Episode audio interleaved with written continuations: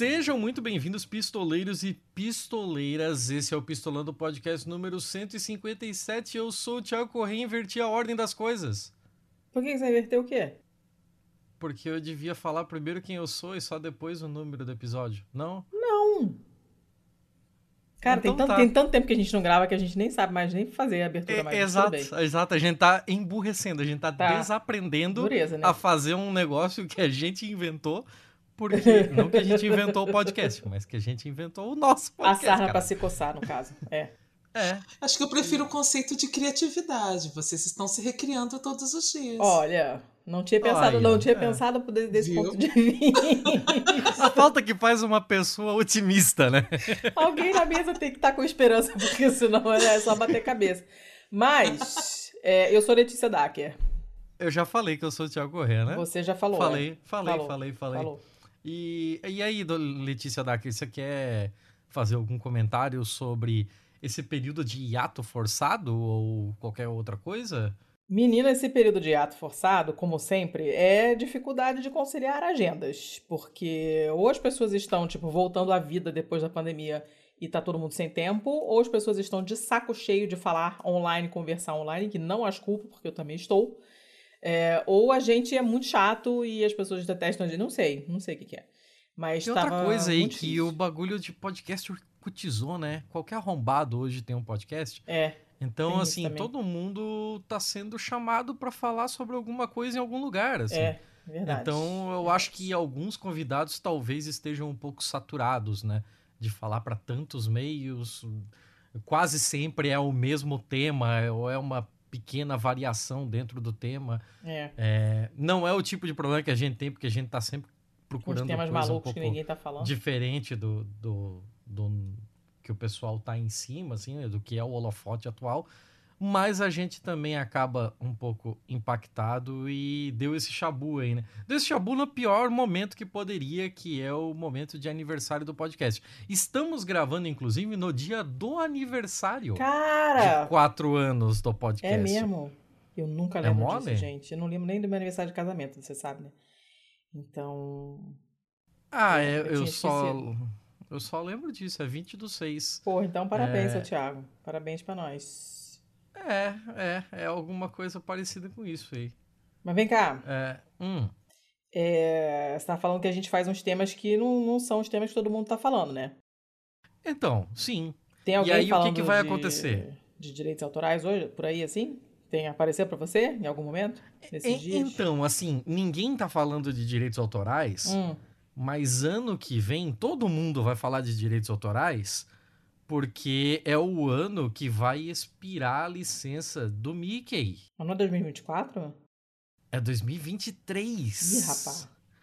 Então, assim, ano que vem vai virar uma loucura, vai virar um salseiro de todo mundo querendo falar sobre isso. A gente que não é bobo nem nada largou na frente e vai poder esfregar na cara de todo mundo que falamos disso antes de ser modinha. Hum, Então, para poder falar sobre isso como é, não somos especialistas, óbvio, temos a nossa convidada especialista, que inclusive já fez a sua participação aqui, já né? começou já muito bem começada. sua voz. Então, seja muito bem-vinda, Patrícia Arias. É, Eu, eu preciso perguntar isso, eu vou perguntar no ar. É Arias, Areas, Arias ou Clayton, não sei. Lucas, a segunda opção, areias. Areias. Areias, ok. Ah. Areias, isso. Mas sempre fica áreas porque o Word acaba acentuando por conta própria. Ah, e ele não tem, não tem acento. Ah, É, não tem acento, mas isso é normal, não se preocupa não. Tá. É, não, eu sou Letícia sem acento, deveria ter, mas não tem. E Essa aí, Letícia. por exemplo, o, na- é, o navegador, o navegador fala destino de Leticia à esquerda, porque ele está lendo corretamente, porque deveria ter o acento. E tô acostumada também, não tem problema. Mas tá, bom saber que detesta mais pessoas pelo nome pronunciado errado, fico nervosa. Tem problema. Então agora estamos lá. Patrícia, se apresenta aí pro pessoal, então.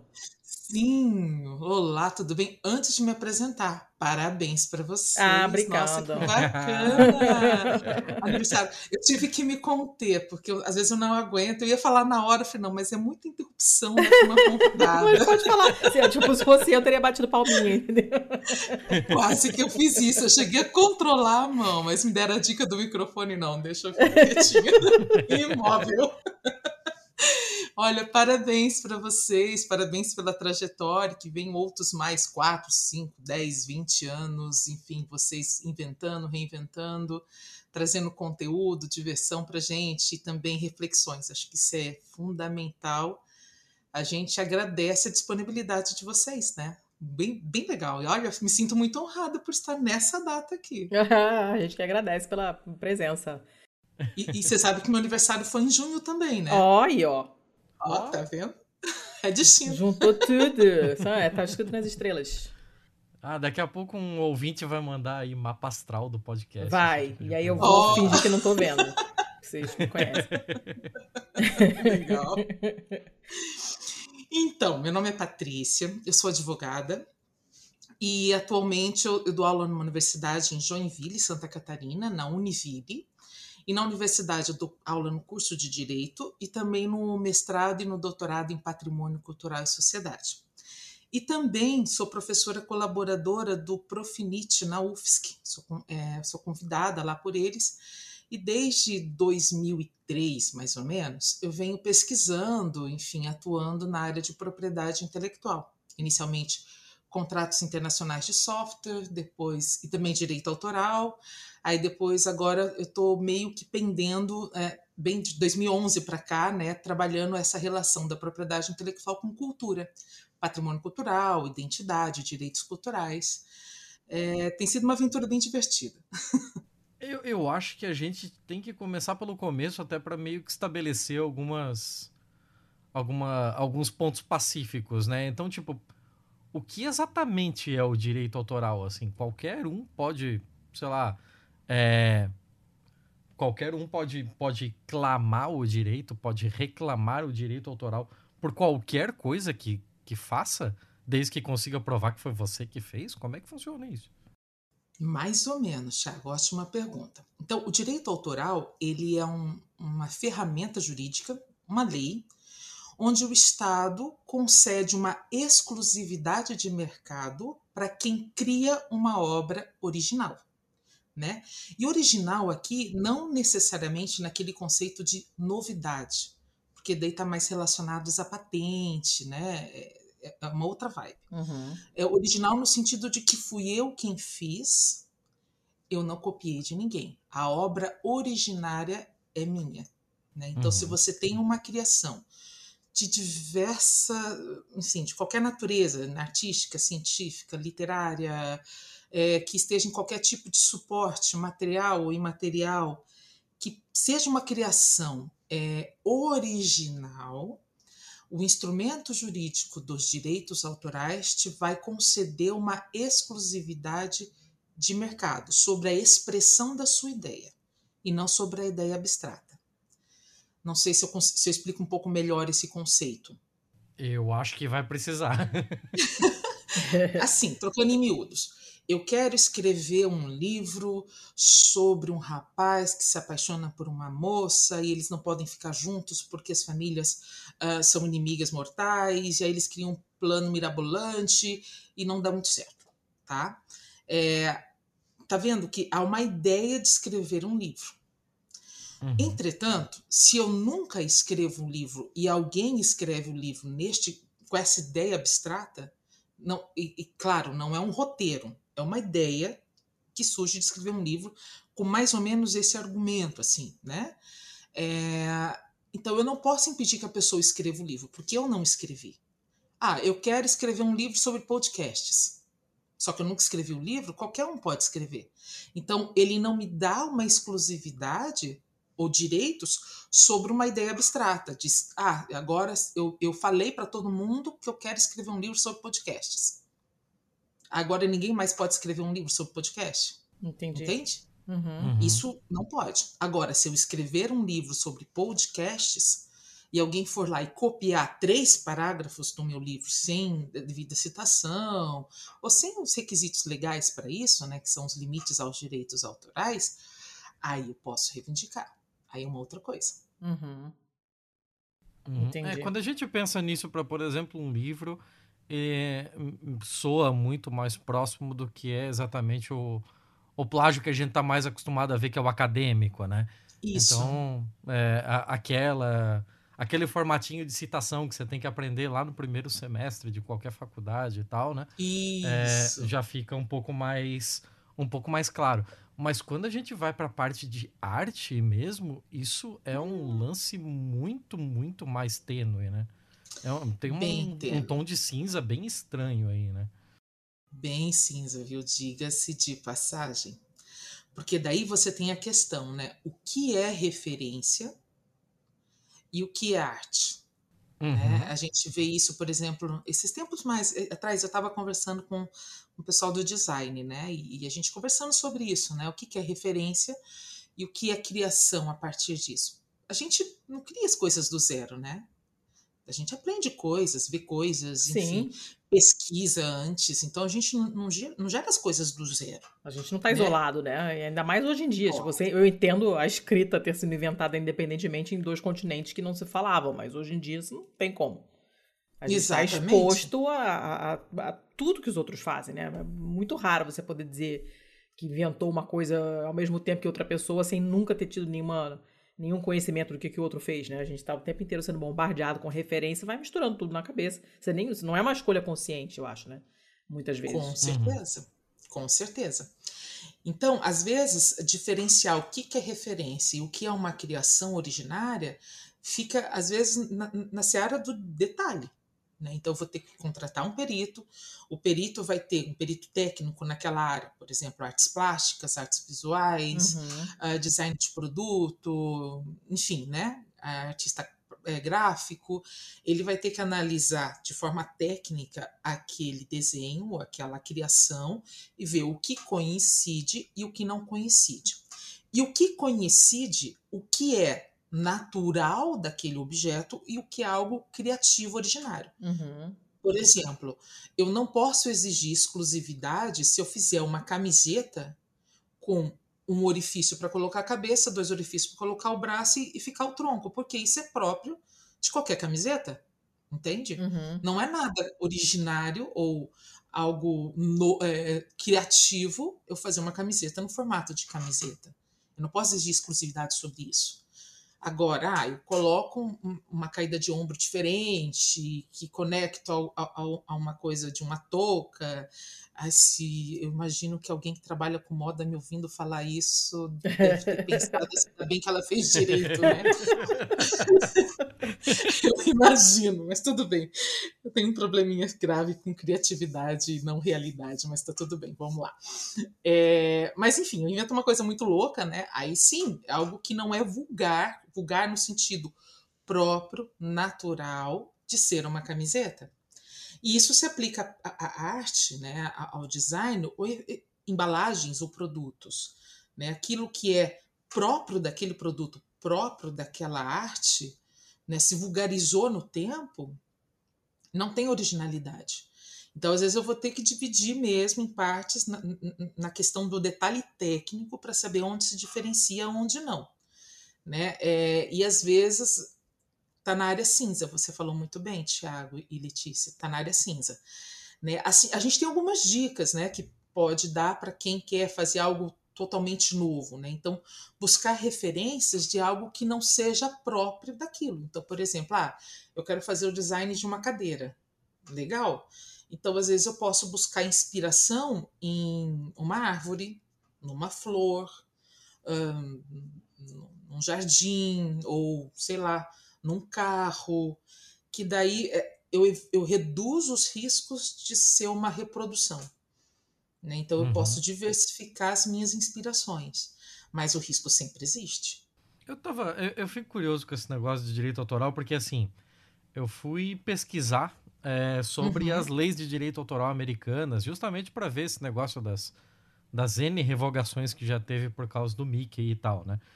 E aí eu descobri que a primeira lei de direito autoral americana, que eu imagino que talvez seja a primeira lei de direito autoral do mundo, não sei dizer, mas que ela é de 1790. E aí o que ele dizia é que os trabalhos poderiam ser protegidos por até 28 anos. Então seriam 14 anos garantidos e se o se ao fim dos 14 anos o inventor, o, o dono do, dessa, desse direito autoral ainda estivesse vivo, ele poderia reclamar mais 14 anos. Senão, em 14 anos, se ele morreu no 13 terceiro ano, é, acabou, não tem essa. Uhum. E, e eu fico, eu achei curioso porque assim, a gente vê aqueles compêndios de matemática renascentista, aquelas coisas loucas. A, assim, gente, a gente quem? E, Deixa pra, deixa pra minha dica cultural do final ah, do episódio. Então tá bom. Então a gente. Deu até medo agora. a gente vê aqueles trabalhos científicos antigos, assim, né? Você pega coisa de, de sei lá, trigonometria feito na Idade Média, coisa maluca assim. E, e o pessoal já fazia citações é, num, num formato Claro que não similar, não com a padronização que a gente conhece hoje, mas num formato muito parecido na questão de respeito e reverência às obras que vieram antes, que se tem hoje. E até porque era muito daquele negócio de é, uh, os cientistas daquela época estarem se correspondendo o tempo todo, né? E aí você faz um trabalho citando o tempo todo o fulano lá, porque o fulano vai te mandar uma carta é, com os pontos que você levantou e vocês podem trabalhar em outra coisa junto, é isso. É, só que assim, é, como funcionava esse diabo antes de 1790 para questões artísticas, comerciais, assim? Tipo, existia alguma coisa, um, um proto copyright, assim, que, que, que era utilizado anteriormente, não?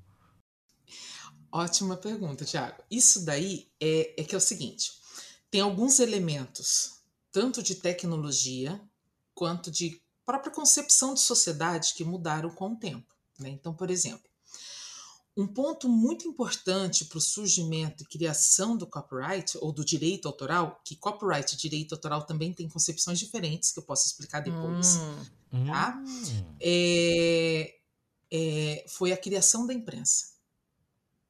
Porque até então, as reproduções de, de publicações, de livros, etc., era feito tudo por meio de copistas. Sim. Então, principalmente no, no, nos monastérios, os monges, né? Se eu estou falando certo, desculpe algum historiador que esteja ouvindo. Tem alguns, é, tem alguns, mas você está, está certo. Tem alguns, então, beleza, espero. né, estão lá copiando, então era, era um trabalho árduo, demorado, etc. Com a criação da imprensa, a cópia ficou mais fácil. E aí começaram as reivindicações. Né? Então, a, a, a isso deu um, um, um pulo né? no tipo de direito que deveria existir a partir daí. E aí começaram as reivindicações de como proteger esses direitos. Aí a gente se pergunta, né, quando surge, por exemplo, a propriedade intelectual, direito de patente, direito de marca, né? Enquanto direito subjetivo, é, Bem, vamos lá. Eu, lembrando de, da disciplina de História do Direito, que eu não fui lá uma das melhores, tá?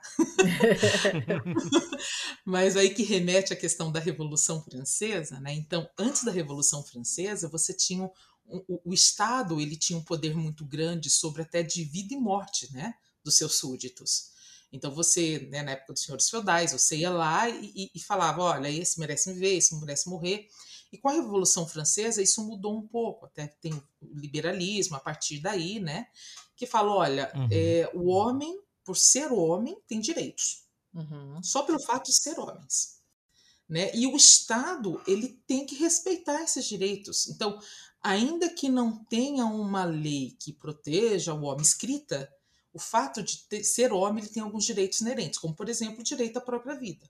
O Estado não pode vir e tirar a vida dele porque ele quer tirar. Uhum. Ele tem direitos e deveres, óbvio, né? Então, nessa onda de direitos e deveres, começam a surgir várias outras leis, dentre elas as leis de direitos autorais. Você viu, né? 1790, a, a, da Rainha Ana também na Inglaterra, também foi mais ou menos nessa época, que dá essa, essa proteção às criações, que com o surgimento da imprensa se tornou mais fácil a questão da reprodução sem autorização. Nesse contexto também surge a, a reivindicação dos direitos morais do autor, que é algo que no direito norte-americano não é tão presente quanto no direito francês. Então, o direito autoral ele vai se subdividir em dois âmbitos de proteção: o direito uhum. patrimonial do autor e o direito moral do autor. O direito patrimonial significa é, que é, é, eu concedo autorização para alguém usar da minha obra, ou eu transfiro a propriedade da minha obra, eu deixo de ser dono e passo para outra pessoa. Uhum. Né? Então, é o direito de usar economicamente os direitos autorais né, sobre alguma obra. E o direito moral, esse já é irrenunciável e inalienável, porque está vinculado à personalidade do autor. Ele vem muito da doutrina francesa de direito autoral, que significa que é, quando eu crio algo, é parte de mim que está nesse algo.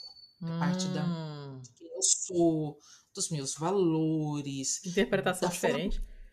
É, é, bem diferente. É bem diferente. E isso dá bastante pano para manga, viu? Quando chega nas práticas, é, ou eventualmente é, em algumas obras que são utilizadas ou no continente americano ou no continente francês, ah, dá um, dá uma baguncinha boa aí, viu? Uns conflitos interessantes. né? E ele e o Brasil, ele é muito próprio, ele é muito próximo do direito francês. Então, hoje nós, na lei 9610, que é a lei de direitos autorais, nós temos a proteção do direito moral do autor e do direito patrimonial do autor. Kant era um cara que reclamava, ainda que não houvesse essa, essa concepção enquanto direito escrito de direito moral, que isso foi surgir depois, né, o direito autoral ele vai surgir quase como uma proteção dos editores. Depois ele vai crescendo, vai aumentando. Hum. Uhum. É, o Kant falava: olha, tudo bem, né? Vocês copiem minhas obras, mas copiem de forma adequada. Não altera o que eu disse. Copia, mas, mas faz diferente. não, não vai alterando o que eu disse, né? Fala, mas fala diferente, é uma boa. Né? É, então ele reivindicava isso. Tá certo isso. Uhum que é muito próprio hoje, né? Que daí o direito ele foi se moldando às demandas sociais, né? Lá por volta de 1880, mil, mil, um pouquinho antes, mas principalmente 1883 e 1886 começa o um movimento de proteção internacional. Porque veja, quando eu crio uma coisa, ela é imaterial, né? Conhecimento é imaterial. Uhum, então, uhum. facilmente eu consigo pegar um livro da França e reproduzir nos Estados Unidos e, e vice-versa. Né? Então eu, eu, não dependo, não tá, é, eu não preciso do material para reproduzir aquilo Sim. que está nesse material. E aí, os autores, dentre eles Vitor Hugo, por exemplo, é um que falava: olha, não, não basta ter lei para os países para proteção, porque minhas obras, principalmente a, a, os, os, autores franceses, né, estão sendo copiado, estão sendo copiadas a torto do direito. E eles começaram um movimento para uma proteção internacional. Então, em 1886, surge a Convenção da União de Berna, que protege os direitos autorais. O Brasil, inclusive, foi um dos, não sei se é o décimo primeiro que assinou essa convenção lá em 1886. Enfim, foi um dos primeiros a assinar. É bem interessante. Uhum. Brasil, early é... adopter de tudo. tá vendo? Mas, mas e assim, nesse período ainda se falava em direito autoral como reservado ao autor mesmo, né? Já se falava alguma coisa em relação à editora, por exemplo? Sim, na realidade. A, dire a direito de sessão de distribuição? Então, na verdade, grande parte das reivindicações, quando surge a imprensa, vem pelos editores. Ah. O autor uhum. que entrou depois. Né? E os editores, salvo engano, tá? Posso estar enganada aqui nesse ponto, mas se eu não me lembro de quando estudei história do direito autoral, mas vamos lá. É, é, porque eles estavam indicando, e aí dava assim: ó, tinha alguns direitos dos editores, aquele que primeiro publicasse naquele país tinha uma espécie de exclusividade de mercado. Hum e a mesma coisa para o outro, né? Aí depois começou a se ampliar os direitos relacionados aos autores, aos direitos conexos, né? Depois com os produtores musicais, intérpretes, artistas, é, e aí começou a ser ampliado, né? Mas a, a gente vê aí uma atuação do mercado muito forte, né? É, essa uhum. exclusividade uhum. de mercado para o editor que editou a primeira vez, depois ampliar para o autor uhum. e por aí vai. Né? Então, ah, já, já começa lá no início, depois vai sendo ampliado. E nesse tipo de reivindicação, nesse período, existia alguma é, algum equilíbrio entre, entre demandas de autores e editores? Porque, assim, hoje a gente vive um momento de bastante desequilíbrio, né? Hoje o artista o é praticamente... Nada, é. é, praticamente refém de... É, distribuição de. de é, pro, provavelmente, assim, o que mais me vem à cabeça é justamente a praga do Spotify com músicos, né? De como ele acaba refém daquilo ali como uma parte de divulgação dele, mas que é, a música dele está sendo tocada ali e o cara tá pagando é, mensalidades e tá recebendo uma ninharia. É, eu até te responderia com uma pergunta um pouco filosófica, né? Qual seria o critério de equilíbrio? é um negócio complicado. É, mas, assim, eu não saberia te dizer se houve, é, existia equilíbrio na época. Às vezes a gente pensando em direito, né, a gente sempre acha assim que é porque está na lei, tá certo, é justo ou é moral, né? Uhum. Uhum. Mas a própria criação da lei, as próprias concepções legais, elas são uma construção de poder, né? Então, uhum. na perspectiva de quem está com o poder e a caneta na mão, é uma relação equilibrada. Sim. Mas talvez quem tem o impacto da lei, talvez não seja. E aí a grande complexidade da democracia, né? É, que, que, canais a gente tem para ouvir aqueles que não estão com a caneta na mão? Né? E, e que, que, que boa vontade ou que predisposição se tem para ouvir? É, uhum. Questão de, de, Spotify, e eu, eu, acho bem legal a tua pergunta, Tiago, né? É, são ferramentas tecnológicas novas, e quando a gente tem esse tipo de ferramenta nova, e, e a gente tem novas relações sociais, novas conexões sociais, e o direito não dá conta, tá? De responder isso nem não. Porque conforme forem vindo as demandas, é que a gente vai ver qual é o ponto de equilíbrio nisso tudo. Então, se eu fosse perguntar para o dono da plataforma, ele, ele vai tá falar de todo. É, não, ele vai falar de todo investimento que ele teve, de ter que pagar as pessoas, de fazer o controle disso, etc, etc, de segurança, né? Então, para ele está super equilibrado, uhum. mas para o músico não está equilibrado, né? Ou talvez para ele também não esteja equilibrado, né? Vai saber. Então, às vezes, é, a, questão do diálogo, quando a gente fala de dinheiro né, e poder, de, de processo de decisão, é um negócio bem complicado, né? Até que ponto se está predisposto a saber onde dói realmente. E nisso, o, o, direito é um pouco arrogante, né? E, na parte de legislação, porque tem todo um jogo de poder em cima disso também. De lobby, uhum. de tentar articular para o que eu acho que é o meu ponto de equilíbrio. E uh, o ser humano consegue elasticar quer é, esticar bastante o conceito de justiça, né? Uhum. É, é um treco meio louco, assim.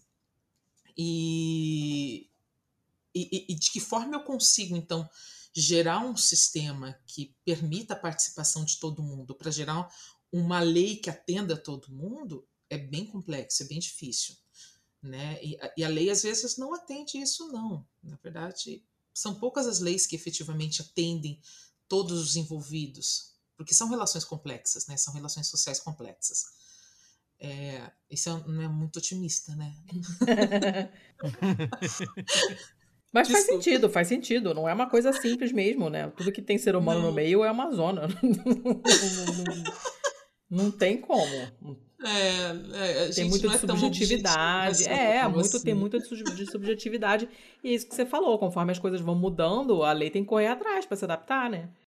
É, e, e, os movimentos de resistência também, entende? Se todo mundo ficar quieto que tá tudo bem, não vai mudar.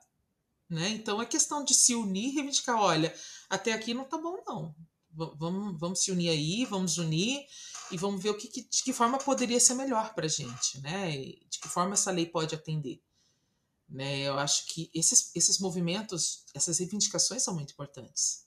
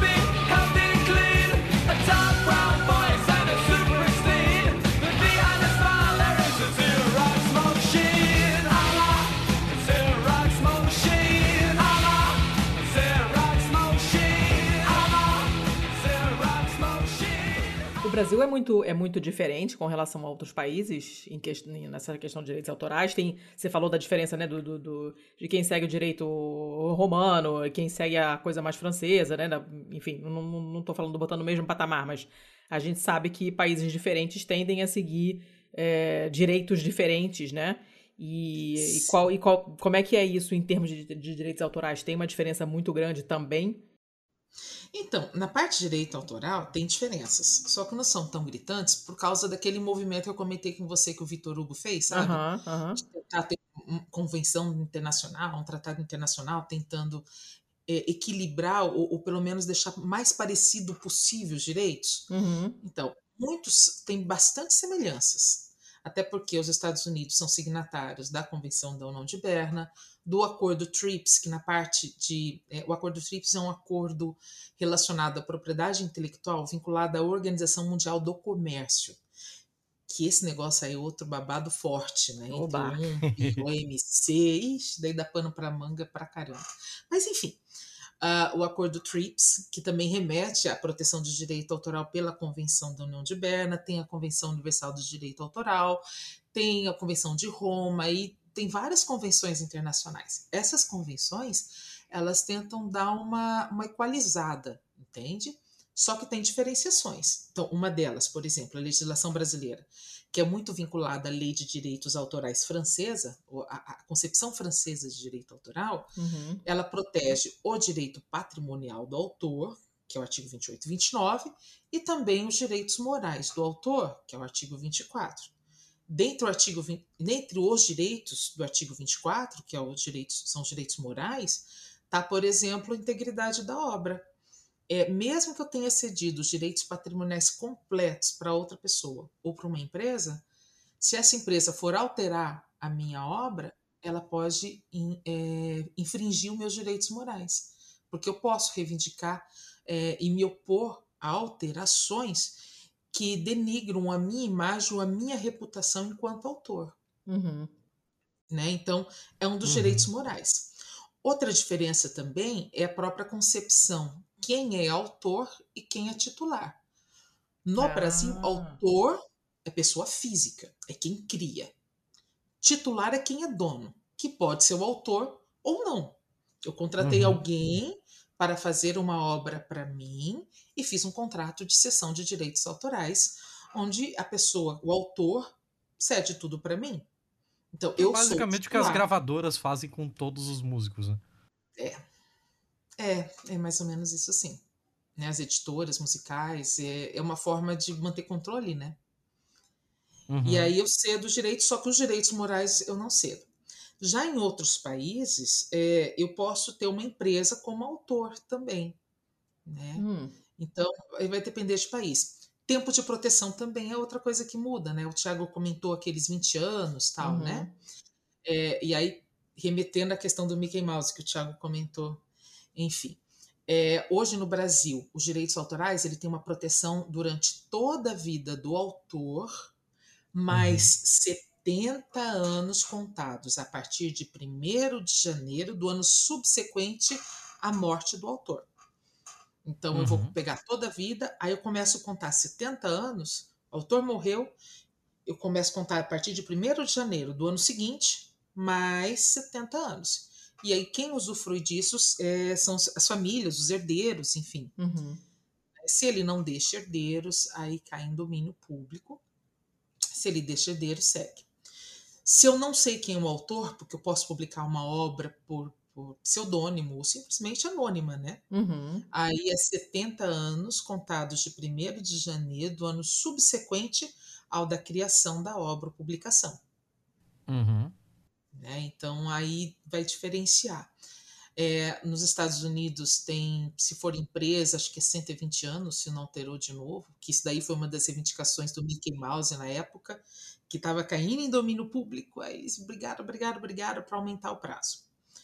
É, tem, depois tem alguns países que são 50 anos, aí vai variando os prazos, né? Tem outras especificidades também que variam de país para país, mas o cerne de proteção, quem faz parte dessas convenções internacionais, é, é parecido. Uhum. Esse lance do, hum. do, do Mickey, Thiago, convém explicar? Ou você está presumindo que todo mundo sabe do que, que a gente está falando? Ah, eu acho que todo mundo mais ou menos sabe que o Mickey é velho pra caralho, né? O Mickey é de 1928. É, uhum. Se você for passar a régua assim no Mickey, é, o Mickey ele já é uma variação de um outro personagem, né? Que é o Coelho Oswald. Se você procurar aí por, por, pelo, pelo Coelho Oswald na internet, você vai ver que ele é muito desgraçadamente inspirado no Gato Félix, que era o grande superstar da época, né? O Gato Félix é de uhum. 1919, era o, o grande cartoon da época e tal. Aí fizeram esse Coelho Oswald aqui, que foi o foi o, o Walt Disney com um parceiro dele da época, o Charles Mintz. Eles fizeram esse personagem para para ser um, um escada de algum outro desenho ali. O Mintz deu uma punhalada nas costas, não literal, do, do Disney e sumiu com. Foi para uma, foi uma outra empresa de animação com todos os animadores, todos os desenhistas das equipes deles e os direitos do Coelho Oswald. Então, hum. Aí o Disney ficou putaço é, prometeu que nunca mais ia trabalhar para ninguém, ia trabalhar por conta e tal. É, criou uma lista de coisas que fossem é, adoráveis ao público, assim, né? Animaizinhos que fossem adoráveis ao público e que fossem fáceis de desenhar, porque ele precisava fazer isso com rapidez e escala, né? E passando por, por N por N provas ali, ele chegou no, no Mickey, o camundonguinho que todo mundo conhece aí. O Mickey, ele tava para expirar o direito autoral dele em 84. É, 84. E aí, em 76, oito anos antes da expiração, é, o pessoal da Disney já começou, já estavam ricos para um caralho, né? E começaram a jogar fardos e mais fardos de dinheiro em campanha de congressista para fazer lobby pela prorrogação do, da lei de direito autoral nos Estados Unidos. E aí, em 79, eles conseguiram que a lei fosse. que prolongasse o, o direito autoral do, do Mickey de 84 para 2003. Aí chegou ali no meio dos anos 90, eles já estavam pela boa de novo, né? Com a corda no pescoço, porque 2003 ia ia acontecer e ia ser base, basicamente uma escada. Ia ser é, em 2003 o Mickey, em 2005 o Pateta, em 2007 o Donald, ia ser um atrás do outro, assim. Ia, era um castelo de cartas, né? A gente ia ver que o, o bagulho ia, ia desmanchar. Aí em 98 eles conseguiram mais uma prorrogação, que daí foi de 2003 para 2023. Então, por que, que a gente conta 2023? Porque é quando expira, mas aí seria a partir de 1 de janeiro de 2024 2024, é. que ele passa a ser de, de domínio público, né? E aí, regozijai-vos, né? Todo mundo vai. Assim, eu, eu acho que 1 de janeiro de 2024 a gente vai ter o Festival Mundial de Pornô do Mickey em todas as Porra, formas. Thiago, tudo, assim. caraca, porque, Thiago. porque a internet é isso. A internet Mas, é isso. você mas precisa de- dessa. dessa da- que, que negócio expire pra pessoa fazer pornô Ma- do Mickey? Não, mas Ah, é bom. legal comemorar a efeméride, né? Porque assim, eu- a né, só você dar, dar uma volta em qualquer, qualquer bairro do, do Brasil que você vai achar um monte de, de escolinha, de creche com aquela versão troncha do, do Mickey desenhado, igual o Turma da Mônica. Não tinha, não tinha um grupo, um grupo no Facebook chamado Turma da Mônica pintada em muro de escola. Só Sim, aqueles desenhos piores. absurdos. E tem os do Mickey também. Então, assim, não vai fazer muita diferença pro brasileiro, não. Mas assim, por que, que eu passei por essa parada toda pra explicar o, o esquema do Mickey? Porque foi uma das coisas que nos levou a esse episódio, né? E porque eu quero perguntar pra Patrícia, porque tem um cara muito maneiro, depois eu falo aqui da, da historinha dele com o Mickey, mas, Patrícia, como é que fica a parte de direito autoral no que se refere à sátira? Porque assim, você faz uma, uma caricatura, você faz um negócio que tem que ser parecido o suficiente para você associar ao que você quer representar. Tipo, tem que ser E tem que Parecido reconhecer, com né? o Donald, né? Tem que, que- tá falando. Uhum. tem que ser reconhecível. Ele não pode parecer que é outra coisa, ele tem que parecer aquele, mas também não pode ser igual, porque senão fere o tal do direito autoral. Como é que equilibra esse tipo de coisa? É, isso daí é difícil. Bem, eu vou deixar então o Mickey para depois, que talvez eu tenha uma notícia que não te Oba! deixe tão contente. Eita. Mas a questão da, da sátira, né? A lei de direitos autorais, a brasileira em específico, ela tem a permissão de paródias. Então, fazer paródias é livre, né? Uhum. Então, isso é um pouco mais fácil se eu vinculisse a música. Né? Então, ah, faço uma paródia de uma música que tem esse ar mais é, é, é, de, de- essa conotação mais engraçada, de comédia, até um pouco de, de- de crítica, um pouco sarcástica até às vezes, Uhum. né? É, então, é- esse tipo de paródia é permitido pela lei de direitos autorais. Eu não tenho que pedir autorização prévia para fazer. Mas dentro do conceito de paródia, eu posso ampliar isso e fazer uma espécie de paródia, sei lá, de um, de um personagem, né? Fazer um, um- um Mickey um pouco diferente, mas Uhum. que relembre isso que você falou, né? Lembre, mas não seja igual. Né? É, é importante deixar claro que é uma espécie de releitura satírica, né? Essa questão de que eu estou fazendo uma espécie de homenagem, usando um pouco de sarcasmo em cima disso. Uhum. Contudo, isso não é garantia de que se um dia chegar na frente do juiz ele vai entender isso, Hum, né? Porque a nossa lei, ela não é tão específica. Ela fala que as paródias podem ser feitas.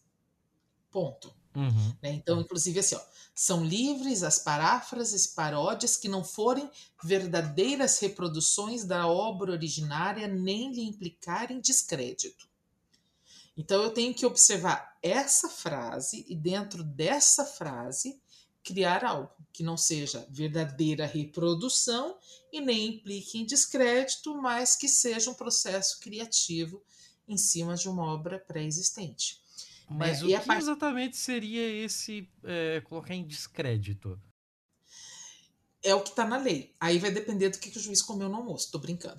Mas vai depender. Tô brincando. Então, porque assim, aí o juiz vai interpretar a partir disso, entende? É, e, e é, é uma questão muito subjetiva. Né? Então, é, talvez aí não ser algo muito de ataques pessoais, etc., ou talvez trazer algo relacionado a um fato político, social, é, que eu consiga utilizar isso como expressão criativa até de uma manifestação pública a respeito de algo. Né? Então, Uhum. é, só que isso não é garantia que você não vai ter problema. A, a questão é, é, é, é, o seguinte: é eu me resguardar, né, para uhum. definir, uhum. para eu entrar nessa seção da lei. Eu tento me resguardar para isso. Olha, certo. eu me baseei é porque, assim, nessa assim, por lei... exemplo, eu, eu, fico, eu fico pensando em coisas assim. É, vamos seguir no, no, exemplo da turma da Mônica aí. Alguém vai uhum. lá e faz um desenho do Cebolinha fumando crack. Caraca. E assim, o, o, Ce, é, o, Cebolinha é um personagem infantil, ele tem aquela é. associação é. às crianças e tal. E aí você coloca ele num negócio completamente pervertido da finalidade complicado. dele. É, Pode ser um descrédito. Assim, isso é um descrédito do que exatamente do Cebolinha? A gente tá começando a personificar o próprio Cebolinha. É, é, na verdade, eu posso até colocar um, um, um pouco mais de sal assim, nessa, nessa história, que hum. também vai remeter à questão do Mickey, tá? Lembra uhum. que se comentou sobre a questão do domínio público, né, que vai cair agora 2023, 2024, uhum. vai cair em domínio público. Em uhum. tese, em tese, todos poderiam utilizar, reproduzir o Mickey sem precisar pedir autorização prévia. Essa é a lógica do domínio público, tá? Uhum. É, eu não posso, por exemplo, dizer que fui eu que fiz o Mickey, mas eu poderia reproduzir sem pedir autorização prévia. Acontece que de uns anos para cá, as empresas que trabalham muito com licenciamento de personagens, né, tipo Walt Disney, Warner, DC, uh, Maurício de Souza, Sanrio, que, que, que é dona da Hello Kitty, uhum, né? Uhum. Elas têm alterado a estratégia de proteção. Elas não estão focando mais em direitos autorais. Elas estão registrando os personagens como marcas tridimensionais. O que, que isso implica? Assim? Mar marcas tridimensionais como marca da empresa. Hum. É, isso daí está dentro de propriedade intelectual, tá? É, é irmã do direito autoral, só que está na outra irmã, a irmã da propriedade industrial. A marca é quando eu dou uma exclusividade de mercado, assim como direito autoral, sobre um sinal distintivo que diferencia uma empresa, um produto, um, né, um serviço de outros, como Nike, como, enfim, várias outras, como, por exemplo, é, Pistolando, se vocês registraram a marca Pistolando uhum, lá no uhum. NPI, né? Enfim, uhum. é, é, uma marca que diferencia vocês. Ninguém vai poder fazer um podcast uh, chamado Pistolando. Uhum. Entende? Com, com foco de comunicação social, político, seja lá o que for. Né? Ninguém vai poder fazer o podcast na mesma classe que vocês fizeram, chamado pistolando. Uhum, Mas bem, isso se aplica à marca, a gente tem algumas, algumas, alguns tipos de marcas diferentes. A gente tem a marca nominativa, que é o nome, pistolando. Temos a marca figurativa, que vamos supor que vocês tenham um, um logo do pistolando, só um desenho, uhum. é só isso. Se eu tenho uma espécie do pistolando com uma fonte diferente, algumas, algumas, algumas partes estéticas diferentes, eu chamo de marca mista. E eu tenho a marca tridimensional, que eu já aplico a, a um objeto tridimensional que diferencia a minha empresa ou a minha atividade empresarial de outras. Um caso clássico de marca tridimensional é a Coca-Cola. Né? Então, por exemplo, a garrafinha da Coca-Cola, ah, não sei tá. se vocês já observaram, só a Coca-Cola tem o formato daquela garrafa. Uhum, uhum. Sim porque é uma marca tridimensional. Ou, sabe aquele copo americano que é bom para tomar cerveja bem geladinha? Uhum. Uhum. Todos os copos que vocês virarem vai ter um NF, que é Nadir Figueiredo, que é uma marca tridimensional da Nadir Figueiredo. O famoso copo americano, né? É, exato. E aí, essas empresas, elas estão registrando os personagens como marca tridimensional. Hum. O que, que isso implica na prática? A marca, ela tem um prazo de proteção diferente dos direitos autorais. Quando eu tenho uma marca registrada, eu tenho uma proteção por 10 anos e eu posso renovar esses 10 anos indefinidamente.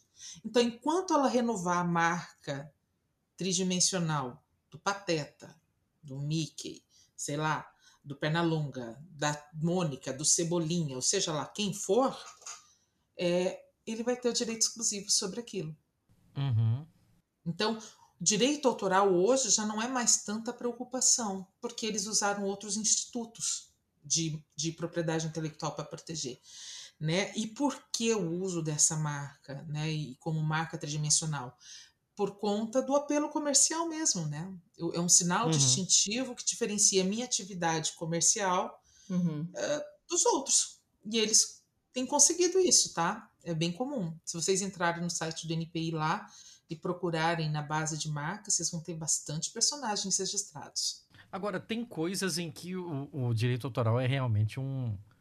De fato, um empecilho, assim, né? Ele atravanca as coisas. Uhum. É, a gente já teve aqui um episódio, Letícia vai lembrar, é super antigo, mas é super icônico o nosso episódio sobre música clássica.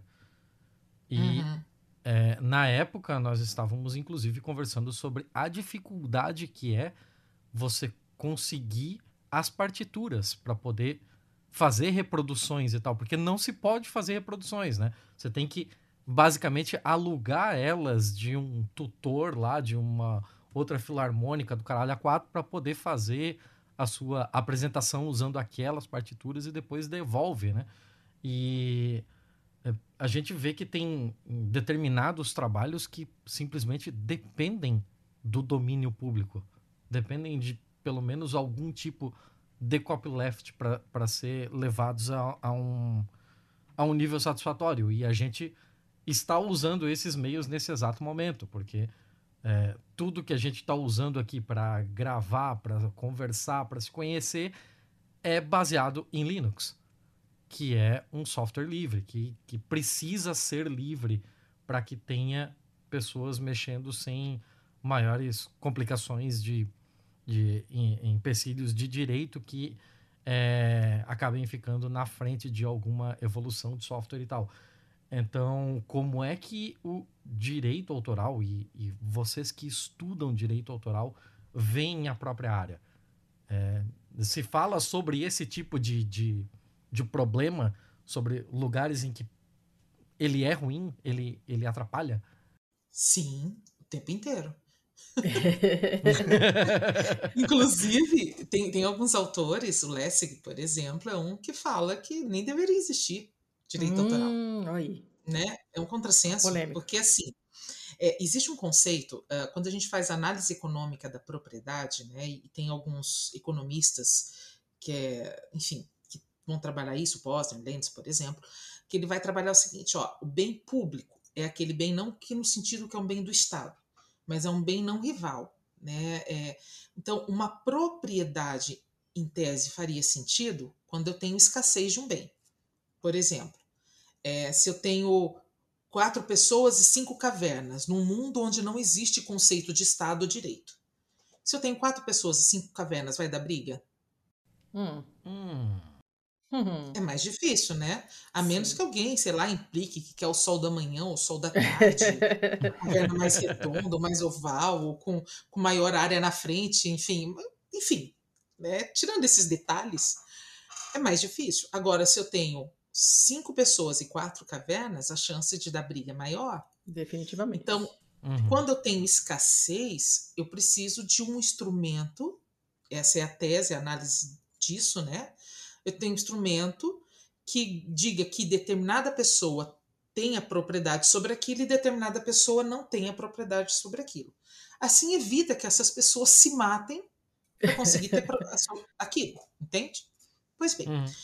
quando eu tenho um bem público, o conhecimento, por exemplo, é, não tem escassez.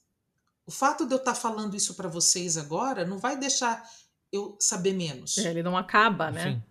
Exatamente, muito pelo contrário, né? uhum. né? Ou seja, hoje eu aprendi, inclusive, que existe nos, nos ajustes um negócio que eu mudo o volume do áudio de entrada.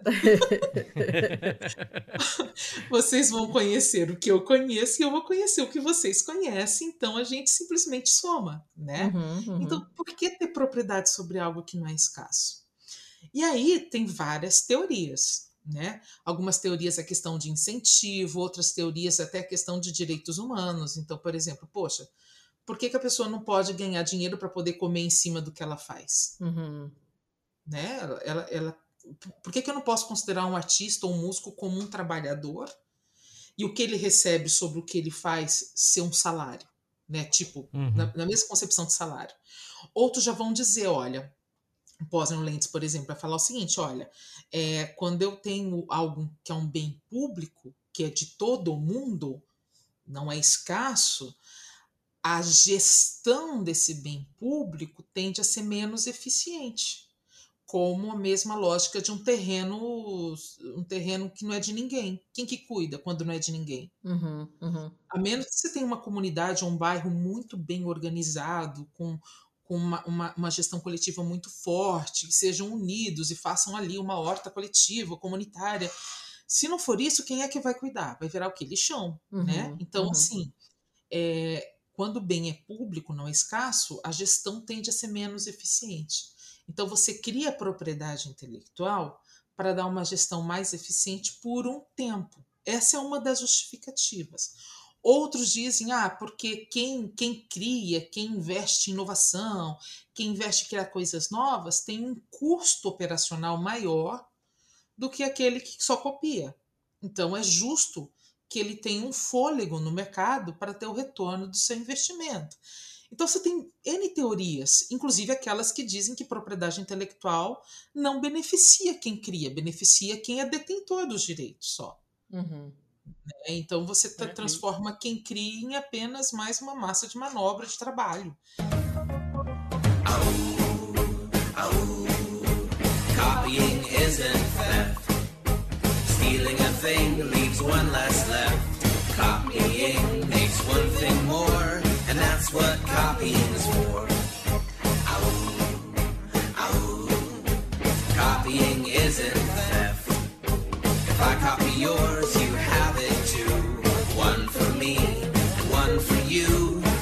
What copying can do. if I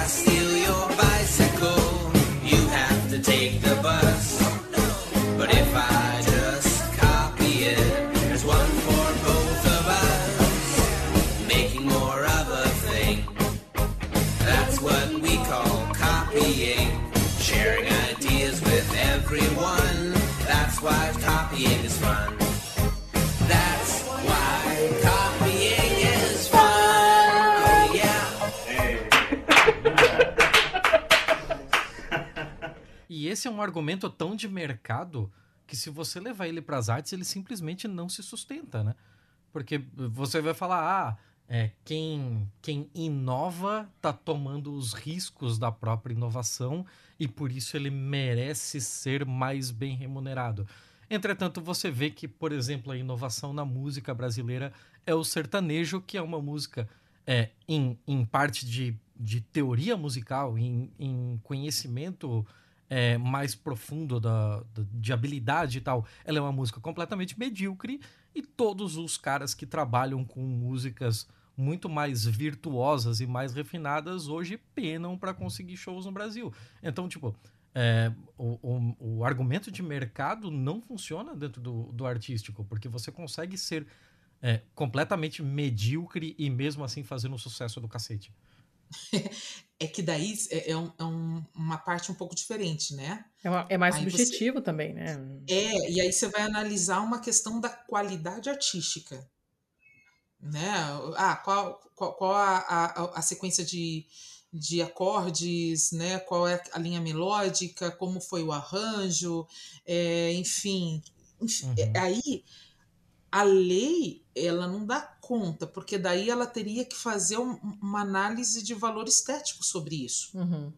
Uhum. Então, é, aí como que eu posso fazer uma lei que diz, não, a tua música não tem qualidade suficiente para ser protegida?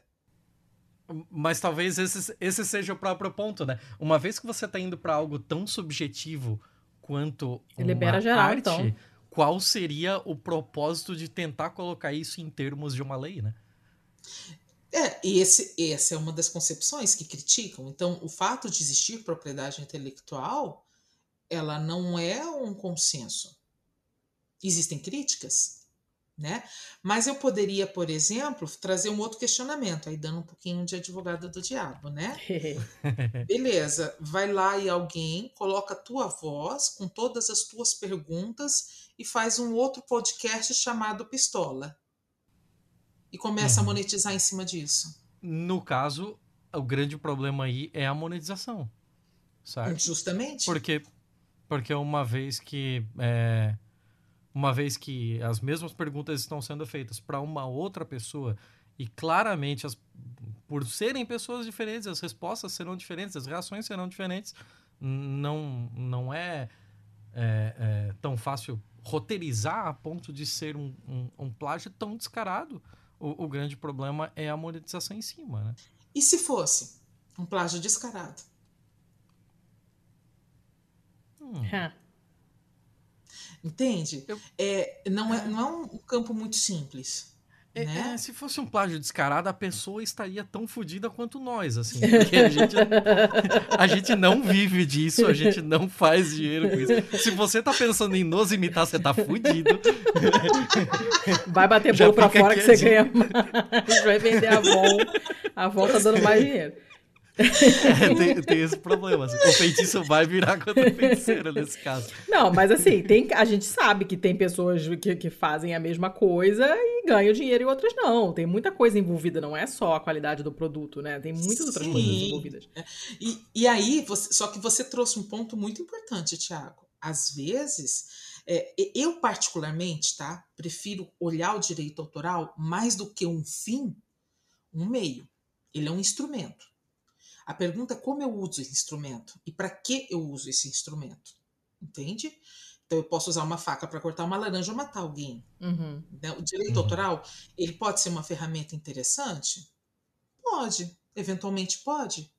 Né? Mas dependendo da forma como eu utilize, eu não estou beneficiando quem cria, eu estou beneficiando quem é dono da coisa, entende? Os uhum. intermediários. Aí fica complicado. E eu estou impedindo o acesso a coisas que são importantes, como conhecimento, que é o caso que você falou das partituras. E aí entra um pouco no que eu tenho pesquisado ultimamente no, no mestrado e no doutorado de patrimônio cultural e sociedade, né?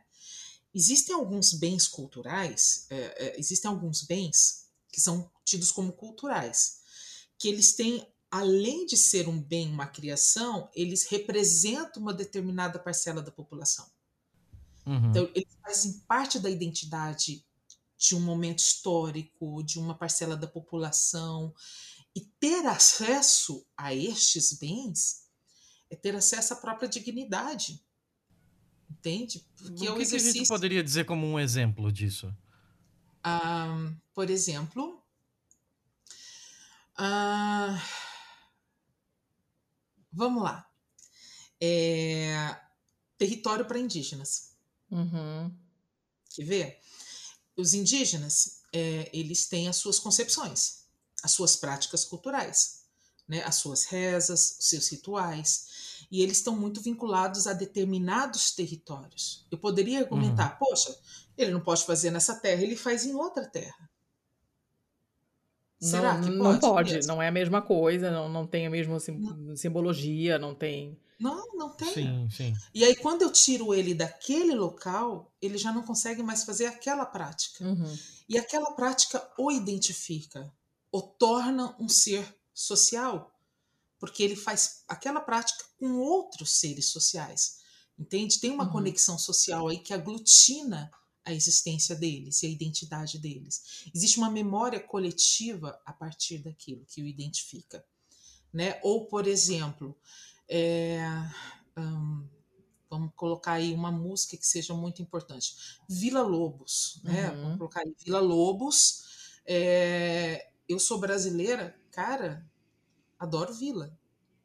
Não só por ser brasileiro, porque o cara é muito bom, mas de qualquer uhum. forma, né? Tem uma outra concepção para mim, né? Quando eu ouço Vila, cara, né? Ou, ou Tom Jobim, ou, uhum ou um samba, sabe? Aquele samba tipo Demônios da Garoa, ou sei lá, uhum. né? É, me emociona, me identifica. Imagina agora eu não poder mais ouvir porque, sei lá, os herdeiros. Ai, sei lá. De, de... Dá ideia, não. Sei lá, ou, ou, ou, de repente. É, enfim, os herdeiros de algum sambista muito, muito importante que não esteja em domínio público ainda, não quer mais que toque essa música em hipótese alguma em qualquer outro lugar entende? Uhum. É difícil, é porque identifica uma. Me identifica, entende? Uhum. Me, me, me torna mais eu, no sentido porque me, me, faz, me faz parte de, um, de, uma, de uma prática social. Então, às vezes, impedir o acesso a um conhecimento, a uma prática, a um bem cultural, é algo que não é bacana. E o direito autoral pode fazer isso? Né? Existem algumas ferramentas, algumas brechas. A gente chama de licença obrigatória ou licença compulsória.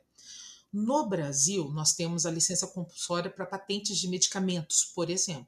Ah. Foi o ah. caso do, do, coquetel da AIDS, que fez a patente, né? Sim, a licença, sim, sim, sim, caso clássico. É, compulsória do, do Favirense, para fazer parte do, do, do coquetel, daquela, aquele conjunto de medicamentos para tratamento da AIDS. Na Convenção da União de Berna, que é esse Tratado Internacional para Direito Autoral de 1886, existe também uma brecha de licença obrigatória para determinados bens que tenham esse teor de interesse público, ok? Só que esse tipo de ferramenta jurídica tem que ser legislado por cada país. Eu desconheço uhum. no Brasil uma legislação a este respeito. Né? Eu desconheço mas tem a previsão nos tratados internacionais. Alguns países têm. Então me, o Estado chega assim: olha, considerando o valor histórico, o valor cultural ou interesse público sobre essa partitura, e você não está abrindo mão dela, exercendo seus direitos privados, é, eu vou licenciar essa partitura, vou permitir a reprodução dela e você vai receber tanto por isso. E é o Estado que institui quanto ele vai receber por aquilo. Né? Então, porque a, a propagação desse conhecimento, a propagação desse bem, ele é importante para a coletividade. Né? A gente certo. ainda não tem isso na legislação nacional, mas temos exemplos internacionais e convenção internacional a esse respeito. E é super importante, tá, Tiago? Acho que o ponto que você colocou é fundamental, porque a, o direito autoral ele traz esse empecilho, sim. Ele uhum. traz. É, a gente até tem um, um mecanismo que, inclusive, é, nós, podcasters, a gente se apoia muito nele, que é o tal do fair use. Uhum. Então, assim, pessoal lá na gringa tem um pequeno dispositivo que você que permite que você use um pequeno trecho de um produto com propriedade intelectual registrada, com propriedade autoral registrada, desde que é, seja parcial, não exceda X tempo, é, não, não esteja tendo ganho comercial com isso, pipipi, popopó. E todo mundo acaba, no, nos podcasts por aí, acaba meio que se apoiando nisso, inclusive nós, para colocar trechos de música. A gente sempre procura alguma música que tenha a ver com o tema do episódio para fazer algumas transições e tal. É a nossa tradicionalmente as nossas vírgulas sonoras assim, né? Uhum. Então, só que assim, que eu saiba, o fair use não existe no Brasil, certo? É, é, é um pouco diferente. O fair use, ou na, na Europa a gente chama a regra dos três passos, que é parecido com o fair use norte-americano, tá? Ele hum. é, um, é um conceito mais aberto. Né? Então, se você tem os critérios, ah, tá usando, por exemplo, para fins educacionais, não vai atrapalhar o uso, a exploração normal da obra, né? É, é, fins didáticos ou coisa parecida, ou seja, tem os requisitos. Né? Se entra dentro daqueles requisitos, eu posso fazer o uso. O Brasil ele tem sim, que a gente chama limites aos direitos autorais, mas ele não é aberto desse jeito. Não é tão hum, aberto. Hum. Ele é o artigo 46 e ele vai trazer o que pode ser feito sem que isso infrinja direitos autorais. Então, por exemplo, é, reprodução na imprensa diária ou periódica de notícia de jornal de outro jornal. Então, eu posso reproduzir essa notícia numa outro, um outro jornal colocando, claro, os dados, né? o nome do autor, a, o, a publicação, onde foi transcrito, etc, etc. Ou, uhum. por exemplo, a citação em livros, jornais, revistas ou qualquer outro meio de comunicação de passagens de qualquer outra obra para fins de estudo, crítica ou polêmica, uhum. na medida justificada a fim de atingir, indicando-se o nome do autor e a origem da obra. Estou lendo aqui o inciso 4 do artigo 46. Então, e existem outras coisas também, né, que são uh, oito incisos no artigo 46 e mais o artigo 47 e 48. Enfim, é muito número, muito inciso, vamos deixar o juridiquês de lado. É. O que, que isso quer dizer? Tá? Que existem algumas brechas, só que a lei de direitos autorais brasileiras, brasileira não dá conta dessas novas tecnologias. Ela não dá uhum. conta nem da figura do Xerox, que já existia quando ela surgiu. Meu Deus. Entende? O que, o que, que ela tem? Ela fala assim, ó, reprodução em um só exemplar de pequenos trechos para uso privado do copista, desde que feita por este sem intuito de lucro. Né? Ou seja, ela fez num, num, numa concepção de que o cara ia para a biblioteca, pegava o livro, sentava e copiava os trechos que ele queria e voltava para casa e usava isso no trabalho dele. Ele pegava a Barça, aí copiava, é. Barça, a Barça da vizinha, e aí copiava aquele parágrafo todo. Exato. De repente botava um papel carbono. Exato. né? Ele tem autorização para isso, a lei está aqui. Mas uma concepção que eu consigo em alguns segundos tirar fotocópia de um monte de páginas. Muda de figura, sim. Muda de figura, o que é um pequeno trecho nesse sentido. O uso privado do copista, mas não foi ele quem fez, é quem é o dono uhum. da máquina de xerox, de uhum. fotocopiadora. Enfim, então a nossa. É, e agora lei... você tem celulares que digitalizam tudo em Justamente. dois segundos. Né? Aí, aí, é o uso privado do copista, foi ele que fez. Aí já facilita a vida. Ah, olha, ó. Mas de qualquer forma, o que é um pequeno trecho? Né? É um livro inteiro, eu pego ali, sei lá, 10% é um pequeno trecho. E se esse livro inteiro for de artigos, e um artigo inteiro é 10, 10 páginas, sei lá, né? Uhum. É uma obra inteira, não é um pequeno trecho? Será? Então, a, o processo de interpretação da legislação, já que ela traz incisos fechados, ah, para a realidade que a gente vive com tantas ferramentas tecnológicas diferentes, é bem complicado, é bem difícil. Inclusive, tem autores que defendem que esses incisos do artigo 46 não é fechado, eles são exemplos. Outras coisas poderiam estar agregadas, né, que uh, pudessem uh, envolver a questão do interesse público. Só que não são todos que entendem isso, e principalmente na hora do, do, do faz-me rir, né? Não é todo mundo que entende dessa forma, né? Que vai dar ganho de causa. Né? Então, por exemplo, na, na dúvida, quais, quais estratégias a gente pode usar para fazer uso de obras de terceiros protegidos por direito autoral? Estratégia ouro pede autorização. Uhum. Ou usa uma base de imagens gratuita, sim, uma sim. base de sons gratuito, pede autorização. Outra estratégia, obras de domínio público. Tá? E aí uhum. tem que uhum. tomar tanto cuidado com o direito do autor quanto os direitos conexos. Então, tem que ser de autores que faleceram há mais de 50 anos e de reproduções fonográficas ou de, gra de, de, de gravação que foi gravado há mais de 70 anos. Ah, Porque também tem, os direitos dos intérpretes, artistas, Sim. do editor musical, do produtor, que são direitos conexos, que conta de 70 anos a partir de 1 de janeiro do ano subsequente ao da fixação, divulgação. Né? Uhum, uhum. Então tem que tomar cuidado, do domínio público. Então, primeira estratégia, pede autorização. Segunda estratégia, usa obra de domínio público. Uh, mas tem uma obra que ela é muito importante para este podcast. Né? Então, tenta inserir isso no contexto.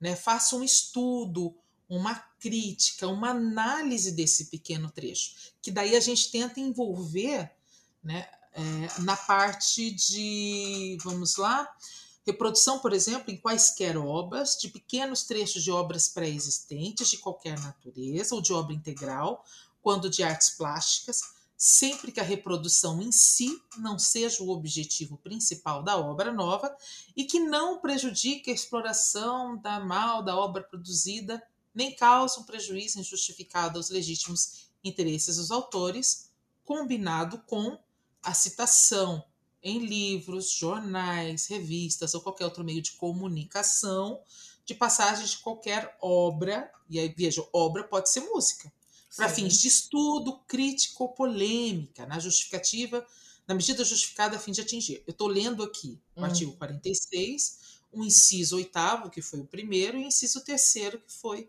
o segundo que eu li. Né? Então, isso está na lei. Então, a gente uhum. sempre se apoia. Isso quer dizer que você nunca vai ter problema? Não se sabe. Alguém pode se sentir é, é, ofendido Uhum. e lá entra a ação. Aí você vai ter que ter argumentos para defender que você estava se valendo des- desses dois incisos. Só que veja. Tá aberta a Colocar isso- interpretação também, né? Hã? Tá aberta a interpretação também, né? Ele pode, a pessoa pode se- dizer que se sente lesada e falar, olha, tudo bem que botou só um Exato. trechinho pra criticar, mas não gostei, eu não Exato. quero que bote nada, e aí você fica como? Exato. E assim, nessa área, você tem decisão para tudo quanto é gosto, viu? Eu já vi decisão de, de uma pessoa que usou um pequeno trecho de uma música para fins publicitários, que o, o, o juiz entendeu que tudo bem, usou a questão do pequeno trecho ali, citação ou coisa parecida, e tudo bem. E outra que fez a mesma coisa e foi condenado. Que então, aí, aí sim. É. O- Então, aí você vai ter que colocar na balança é, o mais seguro e a questão de, que- de risco controlado, entende? O mais seguro é pede autorização antes, né? Ou usa música de domínio público, Uhum. né? Risco controlado. Se eu faço da música um objeto de análise. Ah, eu preciso daquele trecho porque eu estou analisando aquele trecho daquela música Uhum. é um risco controlado. E lembrando, tá? Isso daqui, o, o direito autoral, ele é um direito privado. Então, você só vai receber uma ação, uma notificação, coisa parecida, se o autor, o titular desse direito, fizer isso. Uhum. Ninguém pode, ah, você pegou, copiou a música do outro lá. E ele vai entrar com ação contra você porque ele se sentiu ofendido. A gente fala que ele não tem legitimidade para isso. Quem tem é o Uhum. titular, não ele. Ou ela, né? enfim. Um terceiro, que não tem nada a ver com a história. Então, existem algumas. A gente, então, assim, a gente tem um, um texto legal que, na minha perspectiva, tá? Não dá conta das questões tecnológicas, das ferramentas e da realidade que a gente vive hoje, né? Na questão de, de cultura, de arte, do meio cultural. Uhum. E a questão é como interpreta isso, de que forma eu consigo usar essas licenças, esses limites, não licenças, mas chamar de limite para não confundir com contratos de licença, né? Uhum. De que forma eu consigo usar esses limites para minha área. É complexo, hein? Não é fácil, não. Não é bolinho. Não, não, não, não, não é. Aí, assim, é estudar, é, é- é fazer pedir consultorias, né? Eu acho que sempre ajuda bastante. Né? Mas é, é complexo mesmo, não é fácil, porque a lei ela está bastante defasada, na minha perspectiva, do que a gente tem hoje de, de realidade no Brasil, né?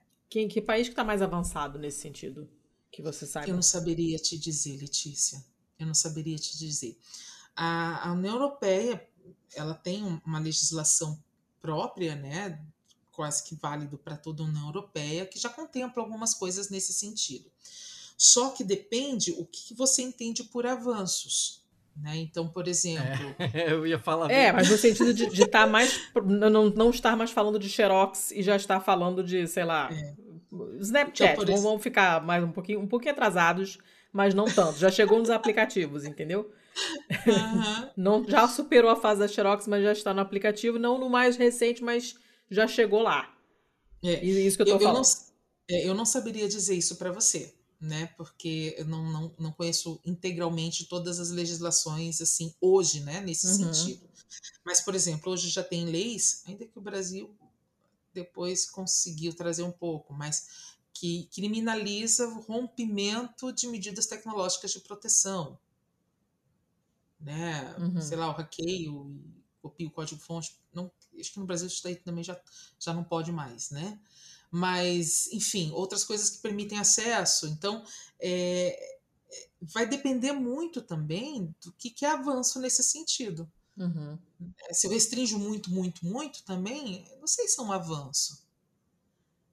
Né? Agora, um- uma lei mais equilibrada, eu não saberia te dizer. Porque ele sempre vai pender para algum lado, né? E Uhum. lei é jogo de poder também.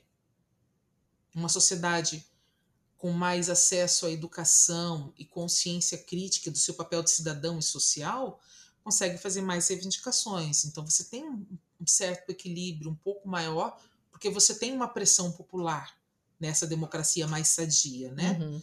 Agora, uma sociedade mais alienada, que não tem tanto acesso a esse tipo de conhecimento, ou não tem consciência do impacto da arte, da cultura, ou de acesso à arte e cultura para a própria população, aí fica complicado, né? Aí são vozes unitárias brigando contra. Aí vira uma luta em glória mesmo, porque.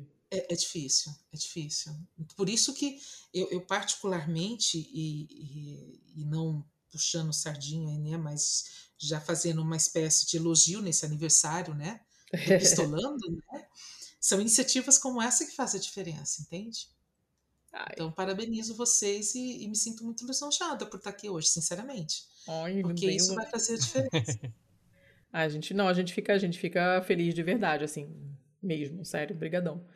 Uh, a, a, gente, a gente tenta, né? A gente tem um, um, uma, a gente chegou a gravar até um, um, foi um editorial, né, Thiago, que a gente fez na época com o lance do Spotify, exatamente Sim. por causa dessa, desse babado da, dos direitos autorais das músicas e tal.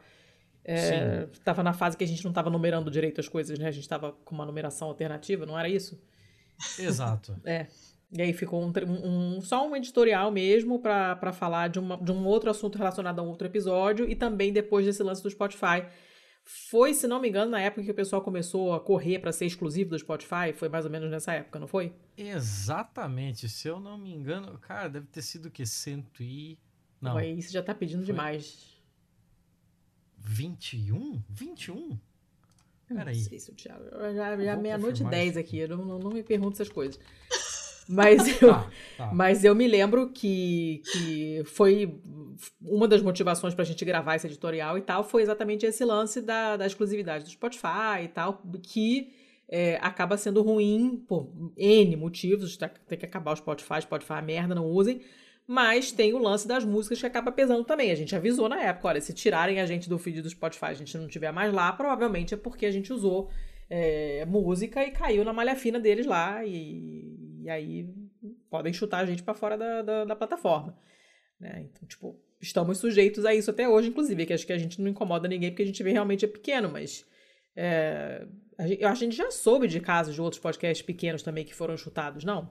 Ou Sim, já soubemos, já soubemos, tanto daqui quanto de fora, né? Do Brasil e de fora. Às vezes acontece, eu acho que eles pegam alguém para pega um bode expiatório é. ali para meio que servir de, de, de aviso para todo mundo, mas a gente simplesmente vai fazendo o nosso e caga e anda. Isso assim, aí. Com todo respeito. Porque. Ah, cara, porque assim, a gente não tem estrutura para esse tipo de coisa, né? Eu não tenho estrutura para ficar pagando gente para compor uma trilha, né? Por favor. Então, é, é uma parada bem, bem diferente que a gente é, procura não se preocupar com isso. Apesar de que a gente sabe que deveria, mas a gente é encrenqueiro mesmo, então a gente vai esperar o pau comer, alguém vir com o processinho, e aí a gente vê o que faz. Assim, é, eu posso dar uma luz de esperança? Por favor. Tentando terminar bem. Estamos precisados.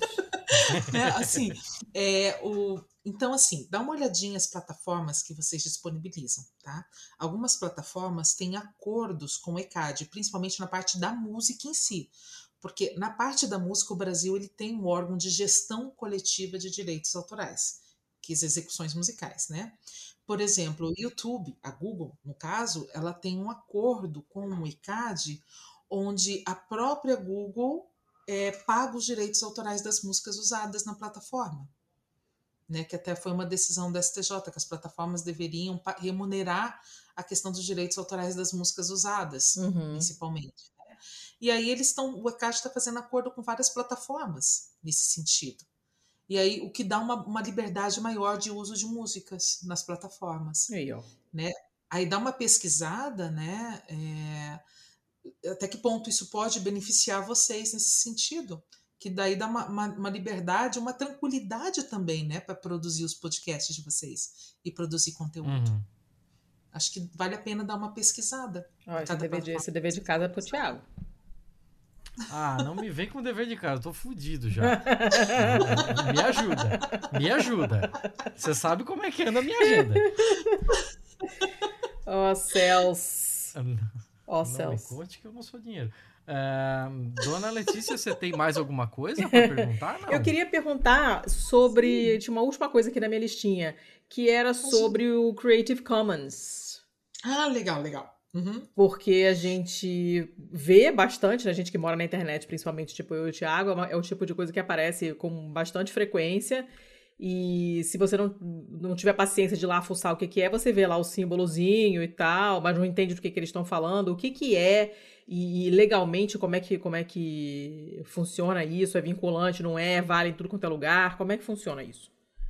Isso é bem legal, essa pergunta, viu, Letícia? É bem legal, porque é o seguinte, lembra que eu falei, a, bem, a lógica do direito autoral, ela é assim, você não pode fazer nada do que não for autorizado. Uhum. Exceto esses limites de direitos autorais que a gente conversou um pouquinho, né? Uhum. Então, tudo tem que pedir autorização, tudo, tudo, tudo.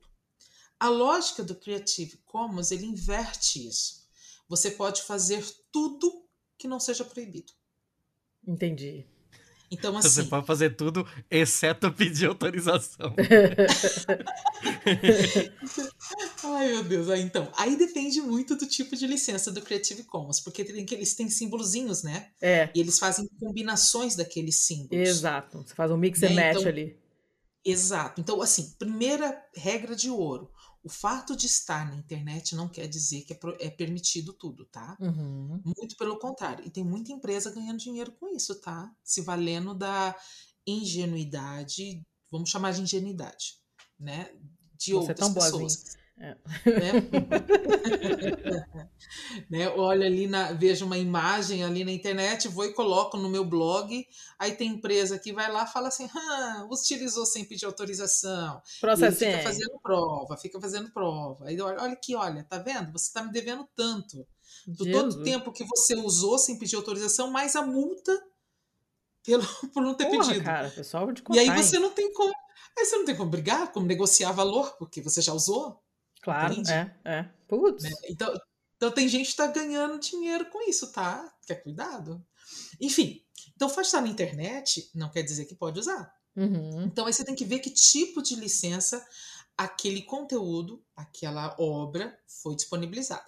Uma das licenças que permitem coisas bem, bem legal são os Creative Commons. Então eles fazem combinações do que pode, do que não pode ser feito. Melhor, pode tudo menos aquilo. Uhum. Então, por exemplo, a, a, questão da autoria, né? Quando tem a, a, a questão do homenzinho lá, aquele símbolozinho. Tu fala assim, ah, você pode fazer obras derivadas, você pode reproduzir, mas você sempre tem que mencionar a autoria. Aí outra, ah, você pode reproduzir, mas não pode usar para fins comerciais. Sim. Ah, pode usar, pode reproduzir, mas não pode fazer obras derivadas. Uhum. Enfim, aí você vai ter que olhar que tipo de licença, que símbolos estão sendo combinados naquela obra. Aí você sabe o que você não pode fazer. Inclusive, tem um símbolo específico, fazendo meu dever de casa, né, pesquisando sobre podcasts e direito autoral, né? É, tem um símbolo específico para podcasts, que é o PodSafer. Uhum. Que inclusive tem a Creative Commons lançou um guia do que que o podcast, o que significam essas licenças, né? A, que, que podcasting legal guide, né? O, uhum, guia legal uhum. para podcasting, as, as regras, né? Para isso. E aí vai explicando dentro do Creative Commons uh, o que, que, se pode fazer dentro do conceito de podcasts. Então tem ainda o símbolo do PodSafer, que você pode usar aquilo para podcasts. Uhum. Então vale a pena. E isso é bem recente, né? Isso é o que? 2016, talvez? Ah, é, é, não, é, não é antigo, não, tá? É, eu, eu, talvez seja até mais recente do que isso, mas eu acho que é 2017, por aí, assim. E. Nossa, isso é. Isso é muito bom, muito bom mesmo. É muito legal. E o símbolo é bem bonitinho também, bem legal. E, enfim, Aí tem, né, que traz para a comunidade de podcast, traz assim algumas alguns usos específicos e adaptados para a realidade, né? Uhum. Então acho que vale a pena até para ter menos dor de cabeça mesmo, né? A gente nunca sabe quem vai se sentir ofendido ou não, né? Dá uma é. olhada que tipo de licença é, é disponibilizada, tal. E assim, como eu comentei, é um direito privado. Se ninguém então, fala nada, tá tudo bem. É, E, e é de pessoa para pessoa, sabe? Tem gente que quer que mais use mesmo, né? Tá disponibilizando lá. Né? A, a questão, é, eu acho que principalmente a transparência e o uso ético disso. Uhum. Né? Se eu estou usando, pá, faz referência. Né? Quem não vai querer que o nome esteja vinculado? Pô, Exato, usei minha música é. lá. Principalmente música que não seja tão conhecida, né? De compositor. Sim, é divulgação. Divulgação. E outra, às vezes a gente acha que é muito difícil, manda um e-mail. Fala, olha, eu estou fazendo um episódio sobre isso, isso, isso, tem interesse né, em divulgar tua música, etc. Ah, eu acho que dá, dá para a gente se unir nessa comunidade mais uh, fora do, do, mainstream, né? E, Uhum. e, e fazer coisas legais, né? De, a gente é, falar o uso do capital social, né? É, eu acho que é bem legal. Ah, ó. Uhum. Fica a mensagem de esperança para a União dos Povos. eu não tenho mais esse otimismo, não, mas eu admiro quem tem. Mas assim, não, eu entendo, eu entendo que é possível. E principalmente eu entendo essa coisa de você. de, de- pedir mesmo, né? Porque às vezes a gente acha que as pessoas são inacessíveis, é, que não vão Sim. responder, que vão dar o tapa na cara. Mas o não você já tem, né? O famoso o não você Ah. já tem. Se você não, não perguntar nada, aí você vai estar totalmente errado. Então, boa, boa, boa dica. Eu gostei. Não, usos éticos mesmo, assim, do tipo assim, ah, cara, né, o que, que eu gostaria que fizessem comigo caso quisessem usar uma obra minha? Uhum. Né? E é legal, poxa, Sim. sinal que, que, que tá legal a obra, vale a pena ser usada, tá sendo divulgada. Né? E é capaz da pessoa até gostar e, ah, enfim, né? já, já indicar, ó, vê ali, ó, ouça esse episódio, tá usando uma obra minha, olha que legal. né? Assim, eu, eu- eu sei que às vezes parece um pouco poliana, né? Mas eu acho que se a gente vê o todo, é complexo. Mas nas, nas pequenas coisas talvez dê para simplificar um pouco, Uhum. né? E, e a partir No micro, disso, né? é, no micro. Às vezes o todo dá um desespero. Confesso para vocês que eu também, quando olho todo, ainda mais nos últimos anos, É, é. rapaz, tá, tá difícil. Sim, É, nos últimos anos tá, caos. tá pior, é impressionante. É, eu, eu nunca entendi tão na pele, enfim, emocionalmente, fisicamente também, os conceitos de pandemônio, né? Após uma pandemia. Mas É- acho que é no isso. micro dá pra gente fazer algumas coisas. Bom, muito Gente, bom. só pra terminar o que eu tentei informar aqui, mas eu falhei miseravelmente, eu não achei qual foi o episódio que nós falamos lá sobre o negócio do Spotify. Hum, Eu sei que é posterior aos 55, porque o outro, o outro situação que a gente foi da treta da, das também tretas da arte. foi da Ari, Isso. que, que foi o número 55. Então foi posterior a isso. Eu vou achar aqui, vai estar vai tá na exatamente postagem. eu, é, qual exatamente é, eu não sei. Até porque a Letícia me ajudou um monte nos títulos. Porque, tipo, Pistolando 56 se chama Língua de Cadáver Inca com leite em pólen é usada por piratas das árvores para não chover gafanhoto no carnaval das vacas. Garoto, mas Então, esse aí é o tipo- BMF. Esse é o BMF, não tem nada a ver. Eu vou achar e vou botar na postagem. Se os senhores se acalmem. Se, se acalmem que eu vou achar. É porque a gente faz, a gente alterna é, episódios, episódios como esse, com os, os nossos episódios ímpares são como esse, tá sendo, né? Uma conversa com um convidado que entende do assunto, porque eu e o Thiago entendemos nada de coisa nenhuma. E aí, ah, os episódios pares, somos só eu e Thiago comentando notícias, boas, mais e feias. E aí, é, durante um certo período, eu fazia um- o título do episódio misturando as notícias e ficava uma coisa enorme, maluca, tipo essa. Ah, e aí depois eu fui desistindo porque a minha imaginação não tava mais dando conta. E agora ficou só o número mesmo. Mas esse do editorial eu vou achar e vai estar na postagem. Não tem nome maluco nenhum. Ele só tem dois assuntos. A gente fez uma coisa curtinha, falando só do episódio da, da- das tretas da arte e depois do lance do Ficou legal. Spotify. É, ficou legal. Depois É. eu te mando o link pra você ouvir. Ficou curtinho. Ah, quero, quero ver sim. É, eu só não achei ele aqui, mas. Mas ele vai estar na postagem. Eu vou colocar lá. É que eu não podia perder a chance de pegar no teu pé. Claro. Imagina. Reclamão. Gente, eu adoro esses nomes. E esse episódio 56 é muito bom. Eu, eu tô olhando aqui a foto das vacas que o pessoal. é, o, o pessoal fez um. fez uma matriz, fez um. desenhou um quadriculado num pasto e soltou Ah, vacas esse é do ali. xadrez da vaca. E- É, exato. E aí deixaram as vacas pastando ali e deram significados para cada um daqueles daqueles quadrados ali que cada quadrado representava uma empresa na bolsa de valores. E aí, cada vez que a vaca cagava num daqueles quadrados, eles compravam ações daquela empresa. e a vaca foi mais eficiente em ganhar dinheiro que altos analista financeiro. Então, esse episódio é ótimo. Ótimo. É o 56? 56. Ah, vou procurar. eu te mando o link, eu te mando o link. Ai, meu Deus manda, do céu. Manda.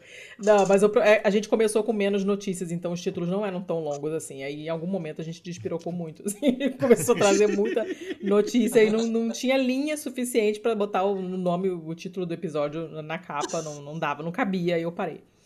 É, mas enfim. Seu Thiago, algo mais? Oi. É, de perguntas eu não tenho. Eu só vou fazer uma aqui, porque eu não posso perder a oportunidade dessa bagunça aqui. Ah. Uh, deu no Guardian, dia 31 de maio agora, que os caras lá do Scorpions, eles fizeram aquela música Wind of Change, né? Na, no período da reunificação da Alemanha e na queda da União Soviética e tal, e meio que vi, acabou virando um, um hino daquele acontecimento e tal, né? Eles acabaram é, meio que passando passando pro, pro zeitgeist de todos aqueles acontecimentos e tal. E aí, nessa música, tem referências à, à Rússia, né? Ele começa lá com I follow the Moskva down to Gorky Park, né? Então, tipo, ele fala do Parque Gorky em Moscou e do Moskva também. E aí, agora, em 31 do 5 aqui, eles resolveram que eles vão mudar a letra da, da música para retirar as referências à Rússia da música. Ah, é gente, é quase um BMF no meio do. De novo esse negócio? Igual o outro é, produto, exato. a proibição é, a, do Strogonoff? É, a cultura do cancelamento chegou ao Wind of Change. Então, Meu. se você canta Wind of Change agora com a versão original, com referências à Rússia, e o autor não quer mais que aquela seja a referência, isso é violação de direito autoral? Mas você sabe que esse caso é muito legal? Oh, você me pegou em Thiago. Não, você sabe, assim, o direito, é que assim, isso aqui aconteceu é, lá, né? Não, não foi baseado na lei brasileira, né? Mas se se eu trouxesse esse caso para o Brasil, no direito moral do autor, um dos direitos lá é o de modificar a obra a qualquer tempo. Então, assim, pelo direito moral dele, ele poderia fazer essa mudança. Uhum. Né? Uhum. Agora, uh, se eu cantar a música ainda utilizando as referências à Rússia e não mais Ucrânia, se eu feriria os direitos autorais dele, seria mais a questão de se eu pedir ou não autorização para cantar a música, entende? Uhum. É, não tanto a questão do, do, de mudar o nome. Vendo a princípio, tá? Eu não analisei o caso, o que, que poderia estar de repercussão nisso. Né? É mais assim, ah, tá cantando a música sem autorização prévia. Agora, uhum. É, vamos supor que ele alterou a música agora. Sei lá, eu tô viajando aqui, tá? Posso estar viajando. Uhum. Aí, nessa cultura do cancelamento, como você colocou, né? Que todo mundo transforma uma gota num tsunami, uhum. porque isso dá mais like, né? Enfim, dá mais acesso, que é uma loucura isso. É... Então, se ele altera, eu canto a música alterada, eventualmente, eventualmente, eu posso implicar que você está alterando a minha música sem minha autorização, porque eu alterei ela e você não está respeitando o que eu alterei. Cara, isso dá um paradoxo. o tempo perguntou pro tempo quanto tempo tempo tem. O tempo respondeu o tempo. Socorro. Eu alterei algo que não era que eu. Ixi, dá, dá, um, dá um isso, hein? Mas enfim eventualmente, pelo direito moral, ele possa brigar alguma coisa, mas até explicar o que foi alterado ou deixou de alterar, e, enfim. Aí tem que achar um juiz de muito bom senso mesmo, porque. é isso, viu? É, esse é um caso, é, é um caso curioso, daquele pra, pra jogar numa sala de aula e só comer, né? Pô, divide a turma em duas, em duas. Bota umas luvas de boxe e resolve aí. Meus queridos vão fazer um exercício de lógica. Excelente. Rapaz, muito bom, muito bom. Não conheci esse caso, não, viu, Thiago? Vou, vou dar uma olhada, na, analisada nele. Eu vi aqui do The Guardian, né? É, é. Ah, Isso, eu inclusive mandei o link eu te, aqui eu no, te mando no chat. É, você show. Tá ali no chat, senão eu te mandava pelo zap. Ai, meu Deus. Seu Thiago. É, a, eu acho que é isso. Eu já fiz até um pequeno BMF no meio do episódio e tô super satisfeito. Everybody stand up! It's time to do the mouse dance!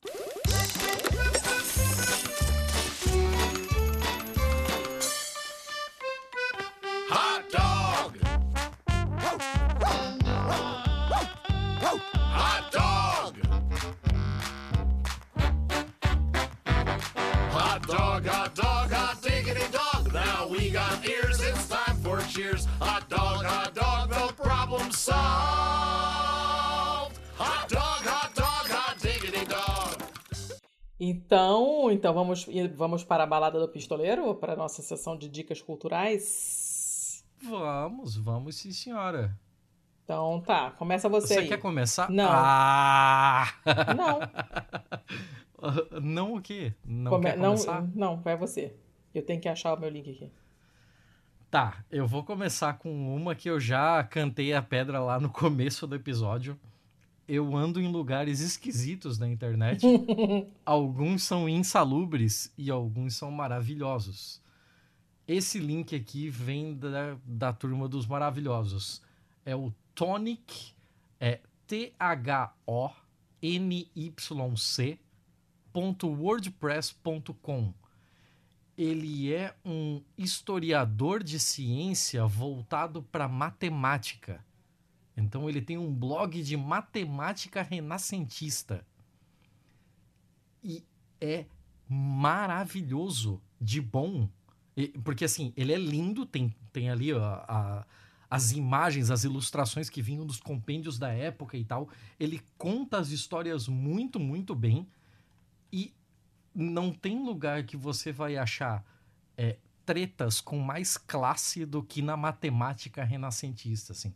Tipo, ele pega um, um, um post de um cara que botou num blog lá na casa do cacete um negócio sobre curiosidades da vida de Johann Kepler. E aí ele traz todas aquelas pro, pros posts dele e começa a destrinchar uma a uma e é maravilhoso, é muito bom. Você acha que é a coisa mais chata do mundo e você simplesmente depois está envolvido naquilo e você não consegue parar de ler. Muito, muito legal. Eu nunca pensei que eu ia ter tanta empolgação com matemática renascentista, mas eu sei que em algum lugar desse mundo é, tem alguém que estava só esperando esse link chegar na sua vida.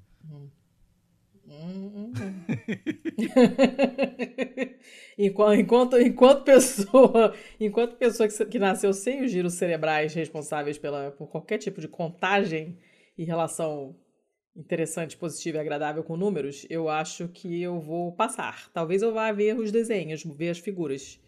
Mas se assim, for para indicar um, provavelmente um post, eu não vou ler não. Ah. e se for para indicar um post em específico, eu já mandei aí o link no, no nosso chatzinho, hum. é o, o episódio, o episódio, o post dele de janeiro desse ano, em que ele fala sobre a vida do Kepler. É muito legal, muito legal mesmo. Uh, a segunda dica que eu deixo, que tem a ver com o episódio, olha só. Ó, oh, é, inovando. A segunda dica que eu deixo que tem a ver com o episódio é o filme do Tico e Teco. Você gostou filme... tanto assim? Sério? Eu achei muito legal. Achei muito, muito, muito legal. Ele tem milhões de referências. Você pode ver ele 30 vezes só pegando referências é, e referências e, e referências. Não achei nada do outro mundo, não. E é porque ele tem. É, a, o jeito como a, a, história dele é contado é totalmente no ar. E é isso que me pega nessa porra. Ele é um filme no ar disfarçado.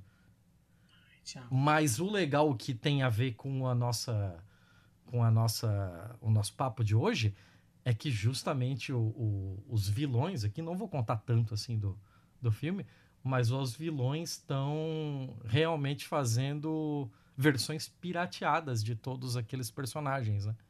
Então é, é sempre ali um, um é um Dumbo com uma orelha menor do que a outra, é um negocinho meio meio capenga ali, mas que mas que na verdade são todos algum algum tipo de bootleg, né? É, eles fazem uma versão paraguaia dos dos filmes. É, não, é, eu, eu vi e falei, tá, tá visto assim. É. Eu gostei, eu gostei, eu realmente gostei. É, ele é um filme com uma técnica do caralho. Ah, isso sim, os... isso sim. Nossa, a técnica dele é um absurdo, porque assim, eles conseguiram fazer um negócio que, assim, me desculpa quem gosta de, de Space Jam e tal, mas o único filme até então que tinha feito direito esse negócio de humano interagindo com desenho foi uma cilada para Roger Rabbit.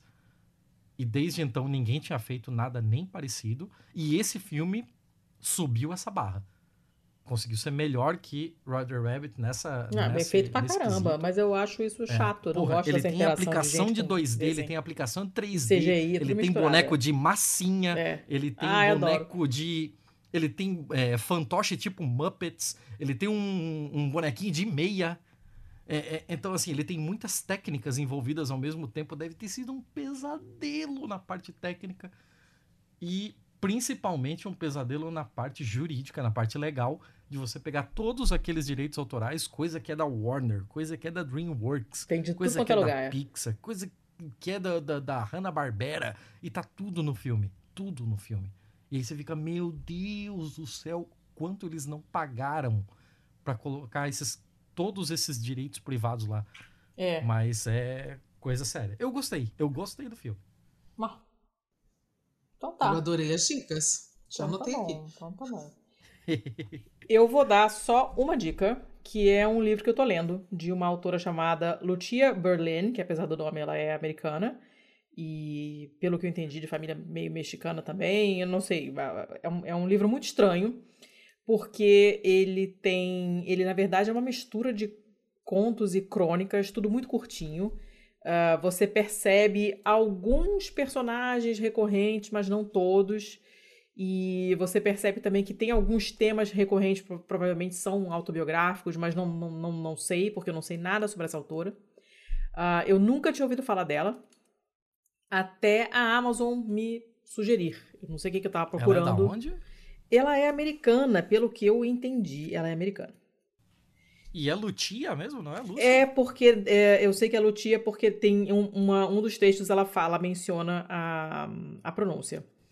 Uhum. É, então, a- pelo que eu entendi, se, é- se estavam falando realmente dela, eu acho que sim, por causa desses temas recorrentes, então é Lutia. Se não é Lúcia e fica aí por isso mesmo. De qualquer forma, Berlin ou Berlim, não sei se fosse em espanhol, acho que teria um acento, não sei dizer, não, não, não vou correr atrás disso agora. Irei depois, agora não. E é, eu, eu nunca tinha ouvido falar dela, nunca. E é ridículo, porque ela escreve muito bem. E esse livro se chama. Ai, tá, eu tô lendo em inglês, é A Manual for Cleaning Women. Eu não sei se eles traduziram literalmente Manual para Mulheres de Limpeza, ou não, não sei. Ah, vou procurar e vou colocar o link lá direitinho na pauta para vocês.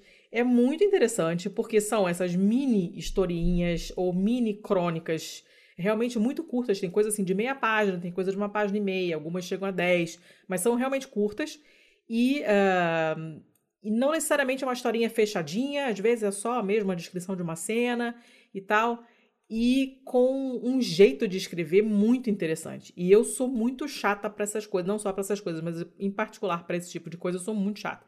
Porque se a história é legal, mas é contada de um jeito meio é, Pra mim, o saldo final é, é. Mesmo que a história for ótima e os personagens forem fantásticos, no- normalmente não me prende muito, não me pega muito. Eu gosto de ver a parte de, de, de, de magia das palavras mesmo, uma escolha de palavras interessante, né? Uma construção de frase maneira. Eu fico lá minha cabeça classificando "Oh, isso aqui, ó, subjetiva, não sei o que, uma frase subordinada, não sei o que. Eu gosto. E é difícil, não, não- mesmo autores que eu considero que escrevem coisas que eu gosto, admit, ah, eu admito que ah, eu admito que não são magos da, das palavras. Estava conversando com uma amiga eh, ontem no almoço que, por exemplo, os livros da Helena Ferrante, eu gosto da, da, da, do desenvolvimento de personagens dela, eu gosto da história, eu quero saber o que acontece depois, mas ela não é uma maga das palavras. Ela é uma maga de personagem, é diferente. Né? E essa aqui, não. Ela escreve de uma maneira, assim, esteticamente o texto dela é muito interessante. Ela escolhe umas palavras que você não pensaria em juntar numa frase, tá? Ela tem uma maneira diferente de escrever. E isso tá me fazendo curtir muito esse livro. Tô gostando bastante. Tô indo devagar para curtir mesmo. E, e tá sendo um contraste interessante com outro livro que eu tô lendo, que eu não tô gostando, inclusive vou devolver pra biblioteca, porque eu não vou terminar pois não sou obrigada. E vou ficar lendo esse aqui porque eu realmente estou gostando. E é uma pena que ela não seja mais conhecida, porque aparentemente ela é conhecida só pelos entendidos mesmo, não, não tanto do público em geral. E gostaria que fosse mais, porque é realmente muito legal. Eu vou procurar outras coisas dela para ler também. Vou colocá-la na pauta, vai estar tá tudo bonitinho lá. Aquele nosso. É, procure na sua livraria local, a gente já falou isso mais de uma vez, mas se não tiverem outro jeito, Peguem lá no nosso link da Amazon Maroto que a gente ganha um, uns terectecos, uns cascalhos lá em cima de comissão. E essa é, essa é a minha dica de hoje. Eu estou com monodica hoje. É, Patrícia, o que tens para nós? Oi? De dica cultural. Lembra que eu tinha pedido para você, então? Ai! Esqueceu! Desculpa, esqueceu! Até Ai, eu esqueço às vezes. Não importa, não importa. Pensa, oh, pensa rápido, pensa rápido. O que, você comeu hoje estava bom? Fala aí. Onde você mora? Restaurante bom. Já teve de tudo aqui, mulher. A pessoa já deu tudo que você diga, diga que você pode imaginar. Não, ah, sabe? Ah, eu, eu dica pra não encravar um unha, sabe? Essa coisa. Tem de tudo aqui. Não. Eu vou aproveitar que o, o tema tá aberto, eu vou fazer um desafio para Patrícia. Ave Maria, vamos. Falar, falar bons lugares para se ir em Joinville. Eu sou de Joinville, não tem lugar. Não tem. A, a melhor coisa de Joinville é a saída. ah, não, aí depende. Por exemplo, uma coisa que eu gosto bastante, tá? É andar de bike nos espaços rurais. Lugares inusitados. Hum. Assim, você vê. Tem umas coisas muito pitorescas. Eu gosto muito de natureza, né? Então é uma coisa que eu gosto bastante porque você vê a questão da história, né? Então você vê é, casas em Chaimel, né? Algumas não estão preservadas, outras também, mas até um não preservado tem, tem o seu charme, assim, né? No meio de, de, de de sítios, etc., com rios. Então, a parte de natureza aqui, o Bahia Babitonga, que é maravilhoso, eu amo, né? Por exemplo, almoçar Vila da Glória, acho muito gostoso, tem coisas bem, bem bacanas. A comida em Joinville é muito boa, diga-se de passagem. Aí, eu gosto bastante, Thiago. sei você, Thiago, mas eu adoro. Eu vou me abster de comentar. né? E você sabe que assim, eu acho que tem algumas exposições legais em museus. Né, eu acho que estava, acho que no MAGE estava tendo uma exposição bacana. É, a gente não tem tanto quanto se estivesse no grande centro, como São Paulo, Curitiba. Até acho que, que Joinville merecia muito mais, tá? Eu concordo. Merecia muito mais. Mas se a gente garimpar, acho umas coisas bacanas, assim. Não na proporção que merecia, tá? mas tem umas coisas legais que dá para garimpar, né? De exposição, de, de, de, museus e até na parte do meio rural, que eu gosto bastante aqui. Aí, não sei se serviu de dica. Claro que serviu de dica, claro. Oh. Pega ali na estrada da ilha, vai tranquilo e vai passear, entra nas estradinhas assim, né? É, tem umas coisas bem pitorescas e muito legais, assim, sem contar comida, que é tudo de bom.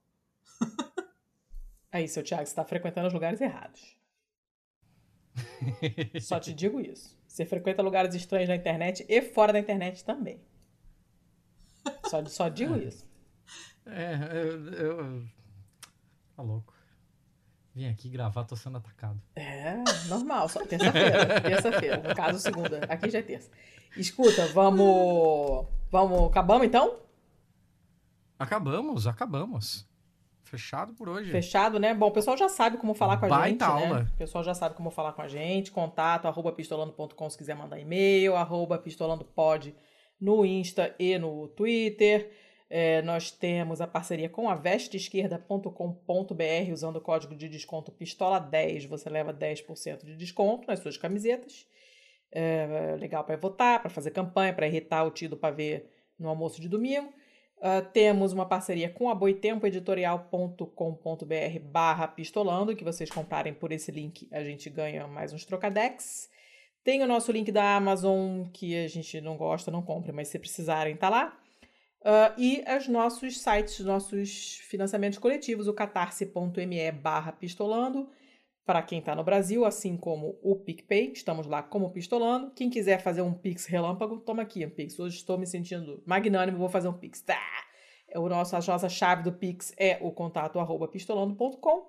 E para quem está fora do Brasil, tem o patreon.com barra pistolando e a casa, obviamente, agradece encarecidamente toda e qualquer colaboração, porque senão a gente não consegue fazer nada. Certo, seu Thiago? E mais uma coisinha, episódio que vem. Ah, Episódio que vem tem sorteio. É, o sorteio ah, que já tá atrasado, prometemos é. no mês passado. é, é. É, episódio que vem tem sorteio entre todos os nossos apoiadores aí, toda a Isso turma aí. que tava, tava toda certinha. Ah, fechado é isso, dona Letícia. Esse programa foi editado, produzido, idealizado e saído a forceps por Estopim Podcasts. Então, deixar mais esse último recado aí, estopimpodcasts.com.br. E é isso. É Fechamos? isso. Eu queria agradecer, obviamente, muito a Patrícia pela, pela conversa, que foi ótima. Amei. Demais. E pelo Gustavo, que fez a ponte. Um beijo pro Gustavo. Claro. Beijos. Ai, Valeu, agradeço. Patrícia. Espero que você tenha gostado da experiência. Não, gostei muito. Além de ter sido muito divertido, acho que vocês fizeram perguntas muito pertinentes, muito atuais. E, e, assim, eu, eu prometo que agora eu vou pesquisar melhor as dicas culturais, desculpa. eu esqueci por completo. A desculpa. próxima vez, a próxima vez você já traz oito dicas, que aí já fica, entendeu? Olha, tô super à disposição sempre que vocês precisarem. Gostei bastante da experiência. Ai, que bom. Agradecer ao Gustavo pela, pela, pela dica, pela indicação. Acho que foi. tô apre- aprendi muito com vocês hoje. E sigo à disposição. Se vocês precisarem, estou por aqui. Né, Tiago? Estou em Joinville, então só, só, só entrar em contato. A Letícia está um pouco mais longe, né? Mas quem É. sabe que vier, avisa pra gente tomar um café. Sim, senhora. Ai, que legal. Perfeito. Bom, Letícia, você tem uma. Você tem uma missão. diga. Eu quero que a capa desse episódio seja o Cebolinha fumando crack. Não, você- Ai, o, meu senhor, Deus! o senhor pode parar. o senhor pode parar. Tá? Nem vem que não tem. Eu tenho, até eu tenho limite. Tá? Então, ó, não fica me testando minha paciência de, de velha. O senhor pare.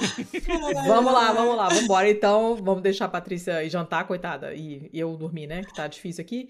Mas é, valeu, Zaço, Patrícia, foi ótimo. Vou, Valeu, eu te, assim que sair, sai quarta-feira e aí eu te mando o link pra você para você ouvir e falar, mamãe, tô, tô, no, tô na Globo. É, não, tô- não tá, mas no tá, no- tá no podcast. Mamãe tá no pistolando. tá no pistolando e aí já divulga e aí a gente já fica feliz. Que Com bom, que bom que você certeza, gostou, estamos certeza. felizes. Gostei bastante. Ó, parabéns, viu, gente? E parabéns pelo É aniversário. verdade. Bem legal. É, Muito obrigado. Então é isso aí, gente. Até semana que vem. Semana que vem tem. Que semana que vem não depende de ninguém, só da gente. Então semana que vem tem episódio. Caralho, tá gravando ainda? sim. Tá, tá gravando. Estou gravando, estou terminando de mandar meu beijo, minhas últimas promessas. Até semana que vem. Beijo, tchau. Tchau. Ai, meu Deus, tchau. Este podcast foi editado por estopimpodcasts.com.br.